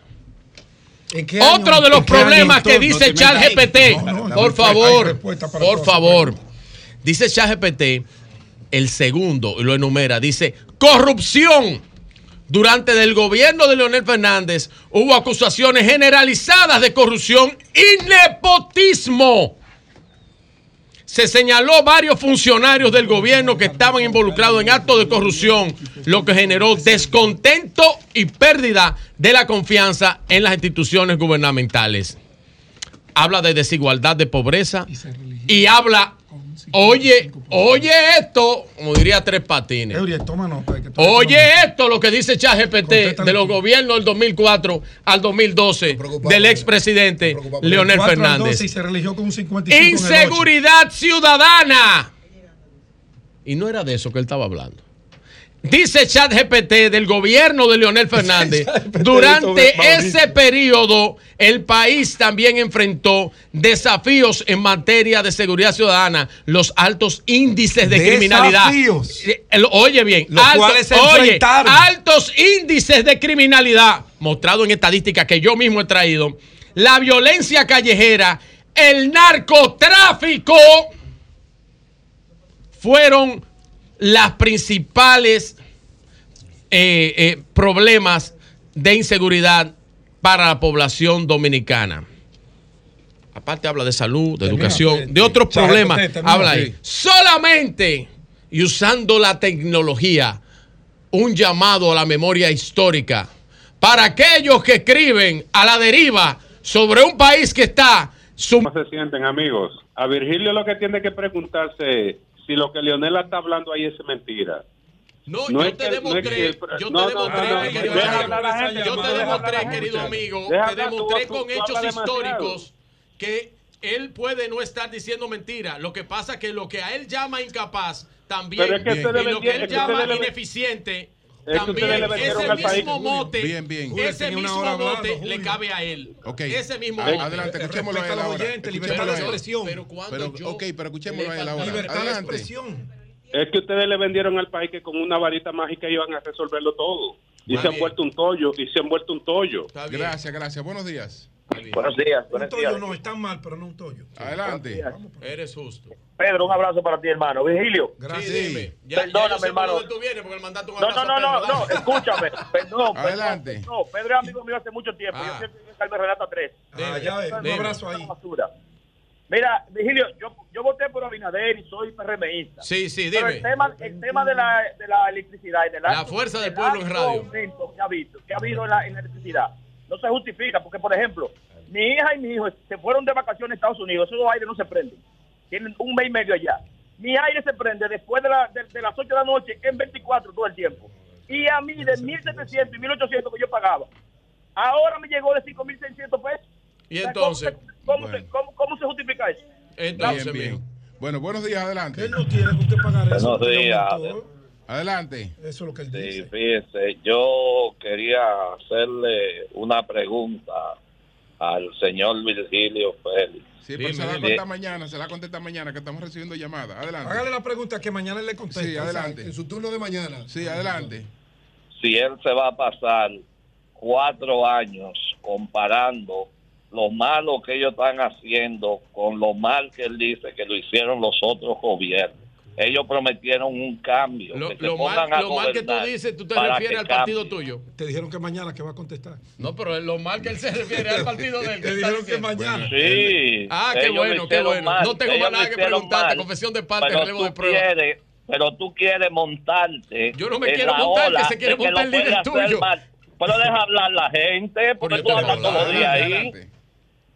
Tú quieres montarte en la ola de que ustedes lo pueden hacer mal porque los otros lo hicieron mal. Háganlo bien, gobiernen este país como le prometieron el cambio. Gracias. Buenos días. Hay día malo, ¿eh? Buenas. Dani González York. Julio. A- Adelante. Edwin Cabral. Pedro Jiménez. Salúdalo a todos y ven conmigo, ven. Vigilio, déjame a Vigilio. Vigilio. Está dando mejor con Leonel que con Abinader, porque con Abinader es lo que teníamos muchos paganes. Con Abinader lo que tengamos es desaparición de 911. Con Abinader lo que tengamos es desaparición de la carrera de la vial. Con Abinader lo que tengamos mucha hambre. Bueno, pues gracias a ti. Buenos días. Vigilio. Sí. Ento- Entonces uno como ciudadano no puede dar una opinión. Todo todo el mundo tiene que hacer un partido para dar una opinión. Es lo que yo te pregunto a ti. ¿Eh? No, Pero adelante, que tú quieras. Pero días. aprovecha tu tiempo y, y en vez de gastarlo en ese momento eh, eh, falaz, Intolerancia, sin hacer es nada. Pero gátalo, gátalo. Te dieron es oportunidad. Gátalo, habla. Buenos días, buenos días. La pregunta al coordinador del programa. ¿Eh? Lo que pasa es que al que le- el que está en, en alto es que se le está tirando la piedra y Virgilio nada más habla de Lionel. Hablen de las cosas positivas que tiene el PRM y No que va a hacer. No pueden, porque no pueden. Bien, pues gracias a usted. Buenos días, adelante. Buenos días. Sí, buen día, buen día, Martínez. Eh, con relación a la pregunta que le hizo José a Morrison ahorita del dispositivo para uno poder ver el consumo de energía, mira, yo tengo un apartamento en el Sánchez La Fe, lo tengo en el Airbnb, y yo le puse un dispositivo que yo puedo ver el consumo de cada aparato desde mi celular. Yo vivo en la Florida. Ok. Entonces, eso está. Eh, yo lo, lo monitoreo, bueno, ya lo dejé de monitorear, pero yo lo monitoreaba todos los meses. Y la diferencia de la factura de Desur a la factura que me emitía el dispositivo, eh, la diferencia eran de centavos. Eh, bueno, de centavos siempre que, que a favor de Desur, pero son centavos de dólar. Entonces, eh, el dispositivo existe, yo lo compré en Amazon, que está como 100 dólares. Es inteligente porque él te detecta los aparatos de manera inteligente. Él, por ejemplo, me dice, mira, ahora mismo prende un aparato que está consumiendo tanto y yo lo apago, voy apagando los aparatos y veo cuál que se apagó y ahí me doy cuenta, la- o sea, yo veo la nevera, el consumo de cada nevera, de, de cada bombillo, o sea, eso es muy, muy, muy interesante. Qué bueno, qué bueno. Gracias por el aporte. Buenos días. ¿Aló? Adelante. Ah, no, yo lo que quería decir es que la inteligencia artificial se alimenta de lo que la gente dice, sea verdad o sea mentira. Información chatarra, pero la persona no, no funcionan así. ¿Y qué usted opina entonces de lo que de la, de la, ve- de la eh, información usted- de usted- Virgilio? Usted, está, está, está está diciendo primero que usted desconoce lo, cómo funciona la inteligencia artificial y yo no voy a explicárselo ahora mismo. No, pero ya No, no ya tiene que eso, explicarme lo que yo- Pero parece que lo desconoce. No, no, No, no, no. porque lo que ella dice es verdad. Sí, buenas. Eh, te estás comportando de la misma manera que Pedro actuaba en su gobierno pasado, justificando lo justificable, siendo tolerante e intransigente. Ese es de tu partido. Gracias. Buenos días, adelante. Hasta tú, por tú estás muñeco. Buenos días. Buen día, no, para decir que al, fabu- al fabuloso comentario de Virgilio, que lo felicito, solamente le faltó un pequeño dato, que Leonel Fernández encontró apagones, dejó pero menos, pero este no encontró apagón y tiene mucho. Gracias. Buenos días, adelante. Buenos días. Sí, buenos días. No hay vacaciones. Sí, no, no, no, señores, no ataquen tanto a Virgilio, que está haciendo su trabajo. Aló. Adelante. Sí, lo que pasa es que Virgilio está puesto ahí para atacar a Lionel y tiene la palabra comprometida. Ahí, no, ocho Yo no estoy para atacar de- a nadie. Yo estoy cuenta. para hacer un trabajo informativo. Bien. y dar mi opinión. Y esta es mi opinión. Y ha sido mi opinión durante años. Bueno. No, eh, no es mi trabajo, no. Buenos días, buenos días. El trabajo tuyo, el trabajo de tu llamar aquí, que te pagan unos Buenos del pueblo, para que tú llames aquí de esa porquería. Adelante. Respeta a los oyentes, Julio, pero controla Sí, el programa. Julio. Adelante. Experiencia. Zeneida, Zeneida. Ay, Dios malo, Pedro. ¿Cuánto, cuántas emociones, señores? No debemos de dejar la población sola y emocionarnos. Emocionarnos, que eso es lo que se le nota ahora mismo a la gente. Julio, Sí. vemos que, sí, vemos que yo le hago un llamado a todos los funcionarios del gobierno de Luis Abinader que pongan más ojo visor en las necesidades sociales, que ahora mismo, mira, por ejemplo, en Guaricano, eh, ahí hay un, un sector que le llaman la laguna. Ahí necesitamos que el INVI entre a ayudar a esa gente para que le pongan y le cambien esos pisos. Ok, buenos días. Gracias. Buenos días, mi negro. Buenos días, María Adelante, Toli, adelante. equipo. Eh, apoyar siempre al candidato Jaco Alberti, que estamos trabajando duramente. Pero me motivé más a llamar porque yo vi en las redes eh, un asistente de Chu amenazando a precandidato Mesa. Eh, Ah, nuestro sí, amigo, ahí nuestra solidaridad con Mesa. Yo espero que Julio mañana, perdón, yo espero que mi negro bello llame a Mesa para que Mesa lleve los videos donde fue Ok. atacado. Porque eh, estos PRMistas son impo- in- in- intolerantes, no, no, no quieren tolerar las denuncias que uno hace. Uno tiene miedo salir a la calle o denunciar algo, porque cuando viene a ver uno amanece con la boca llena de mosca, porque estos PRMistas llenos de poder, borrachos de poder, no toleran las malas cosas que están haciendo esos malditos delincuentes. Bueno, está bien. Buenos días, adelante. Pero tú estás usando el uso. Buenos días, buenos días, equipo. Mira. Julio, llamando para, para decir algo brevemente. Van a llorar a Virgilio. Y aparte de eso, en la avenida ecológica con San Isidro, el alcalde poco tolerante, ahí en vez de poner estatuas, hubiese puesto mejor unos semáforos que le hacen mejor a la población, a los habitantes de Santo Domingo Este. Bueno, pues gracias. Buenos días. Coño, coño. Semana. Se Buenos cayó- días. Se cayó Andújar. ¿Ustedes vieron? Buenos días. Está guapo Se cayó porque al- comienza la, subiendo- la subiendo una- calinata. una pero calinata. ¿Se cayó en las encuestas? No, no, no. Ah, no, que en un No, acto él fue muy que- emotivo. Y, Buenos días para todos. Porque él creía que Buenos estaba como días. José en forma y ¡plup! Sí, porque está- Buenos días, buenos días. ¿Estamos en el aire? Estamos en Adelante. el aire, líder. Óigame bien lo que yo le voy a decir. A, a Virgilio, atención. A nivel, de, a nivel de los programas televisivos, cuando una persona Que radiado.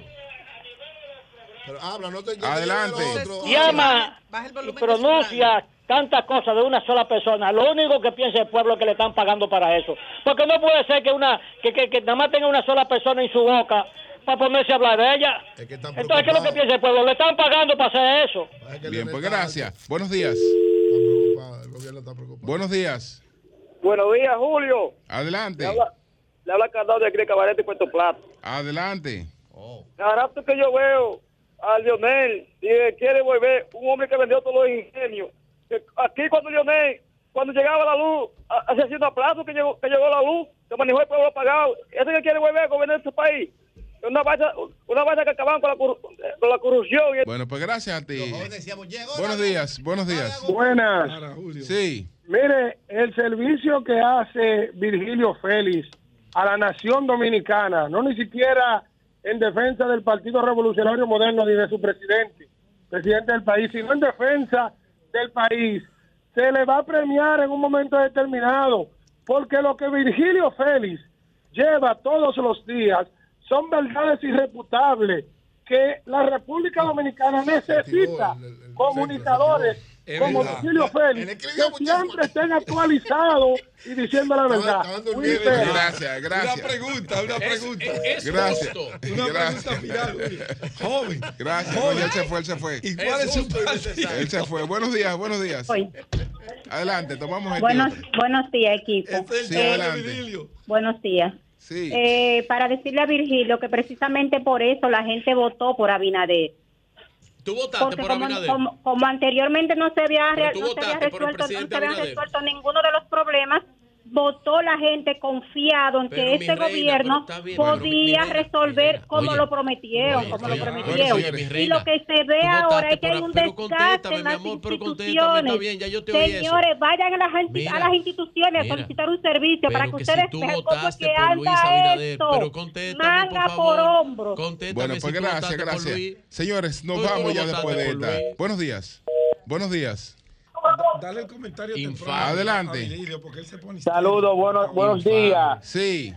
José La Luz, saludos. Manuel de San Francisco. Saludos, líder. Adelante, Manuel. Sí, es para decirle que el señor Virgilio está en su razón. Él puede recordarle a este pueblo cómo sucedieron las cosas. Eso él no tiene nada malo, simplemente tiene que darle a entender a este pueblo que cuando el presidente asume una explicación, un comentario, recordarle que él también pasó por ahí y él también falló. Eso está bien por José, por Virgilio. Ahora, Jonathan, eh, vi el programa anoche. Eso es terrible lo que está pasando para allá. Mira, gente con, eh, con, eh, con autorizaciones ya vencidas de cinco meses, todavía extrayendo de ahí. Eso está, este comentario te lo agra- agradezco, Jonathan. Muy bien. Bien, bien, bien. Bueno, señores, nos vamos con Hugo Veras y Vehículos en la Radio. Cambio fuera.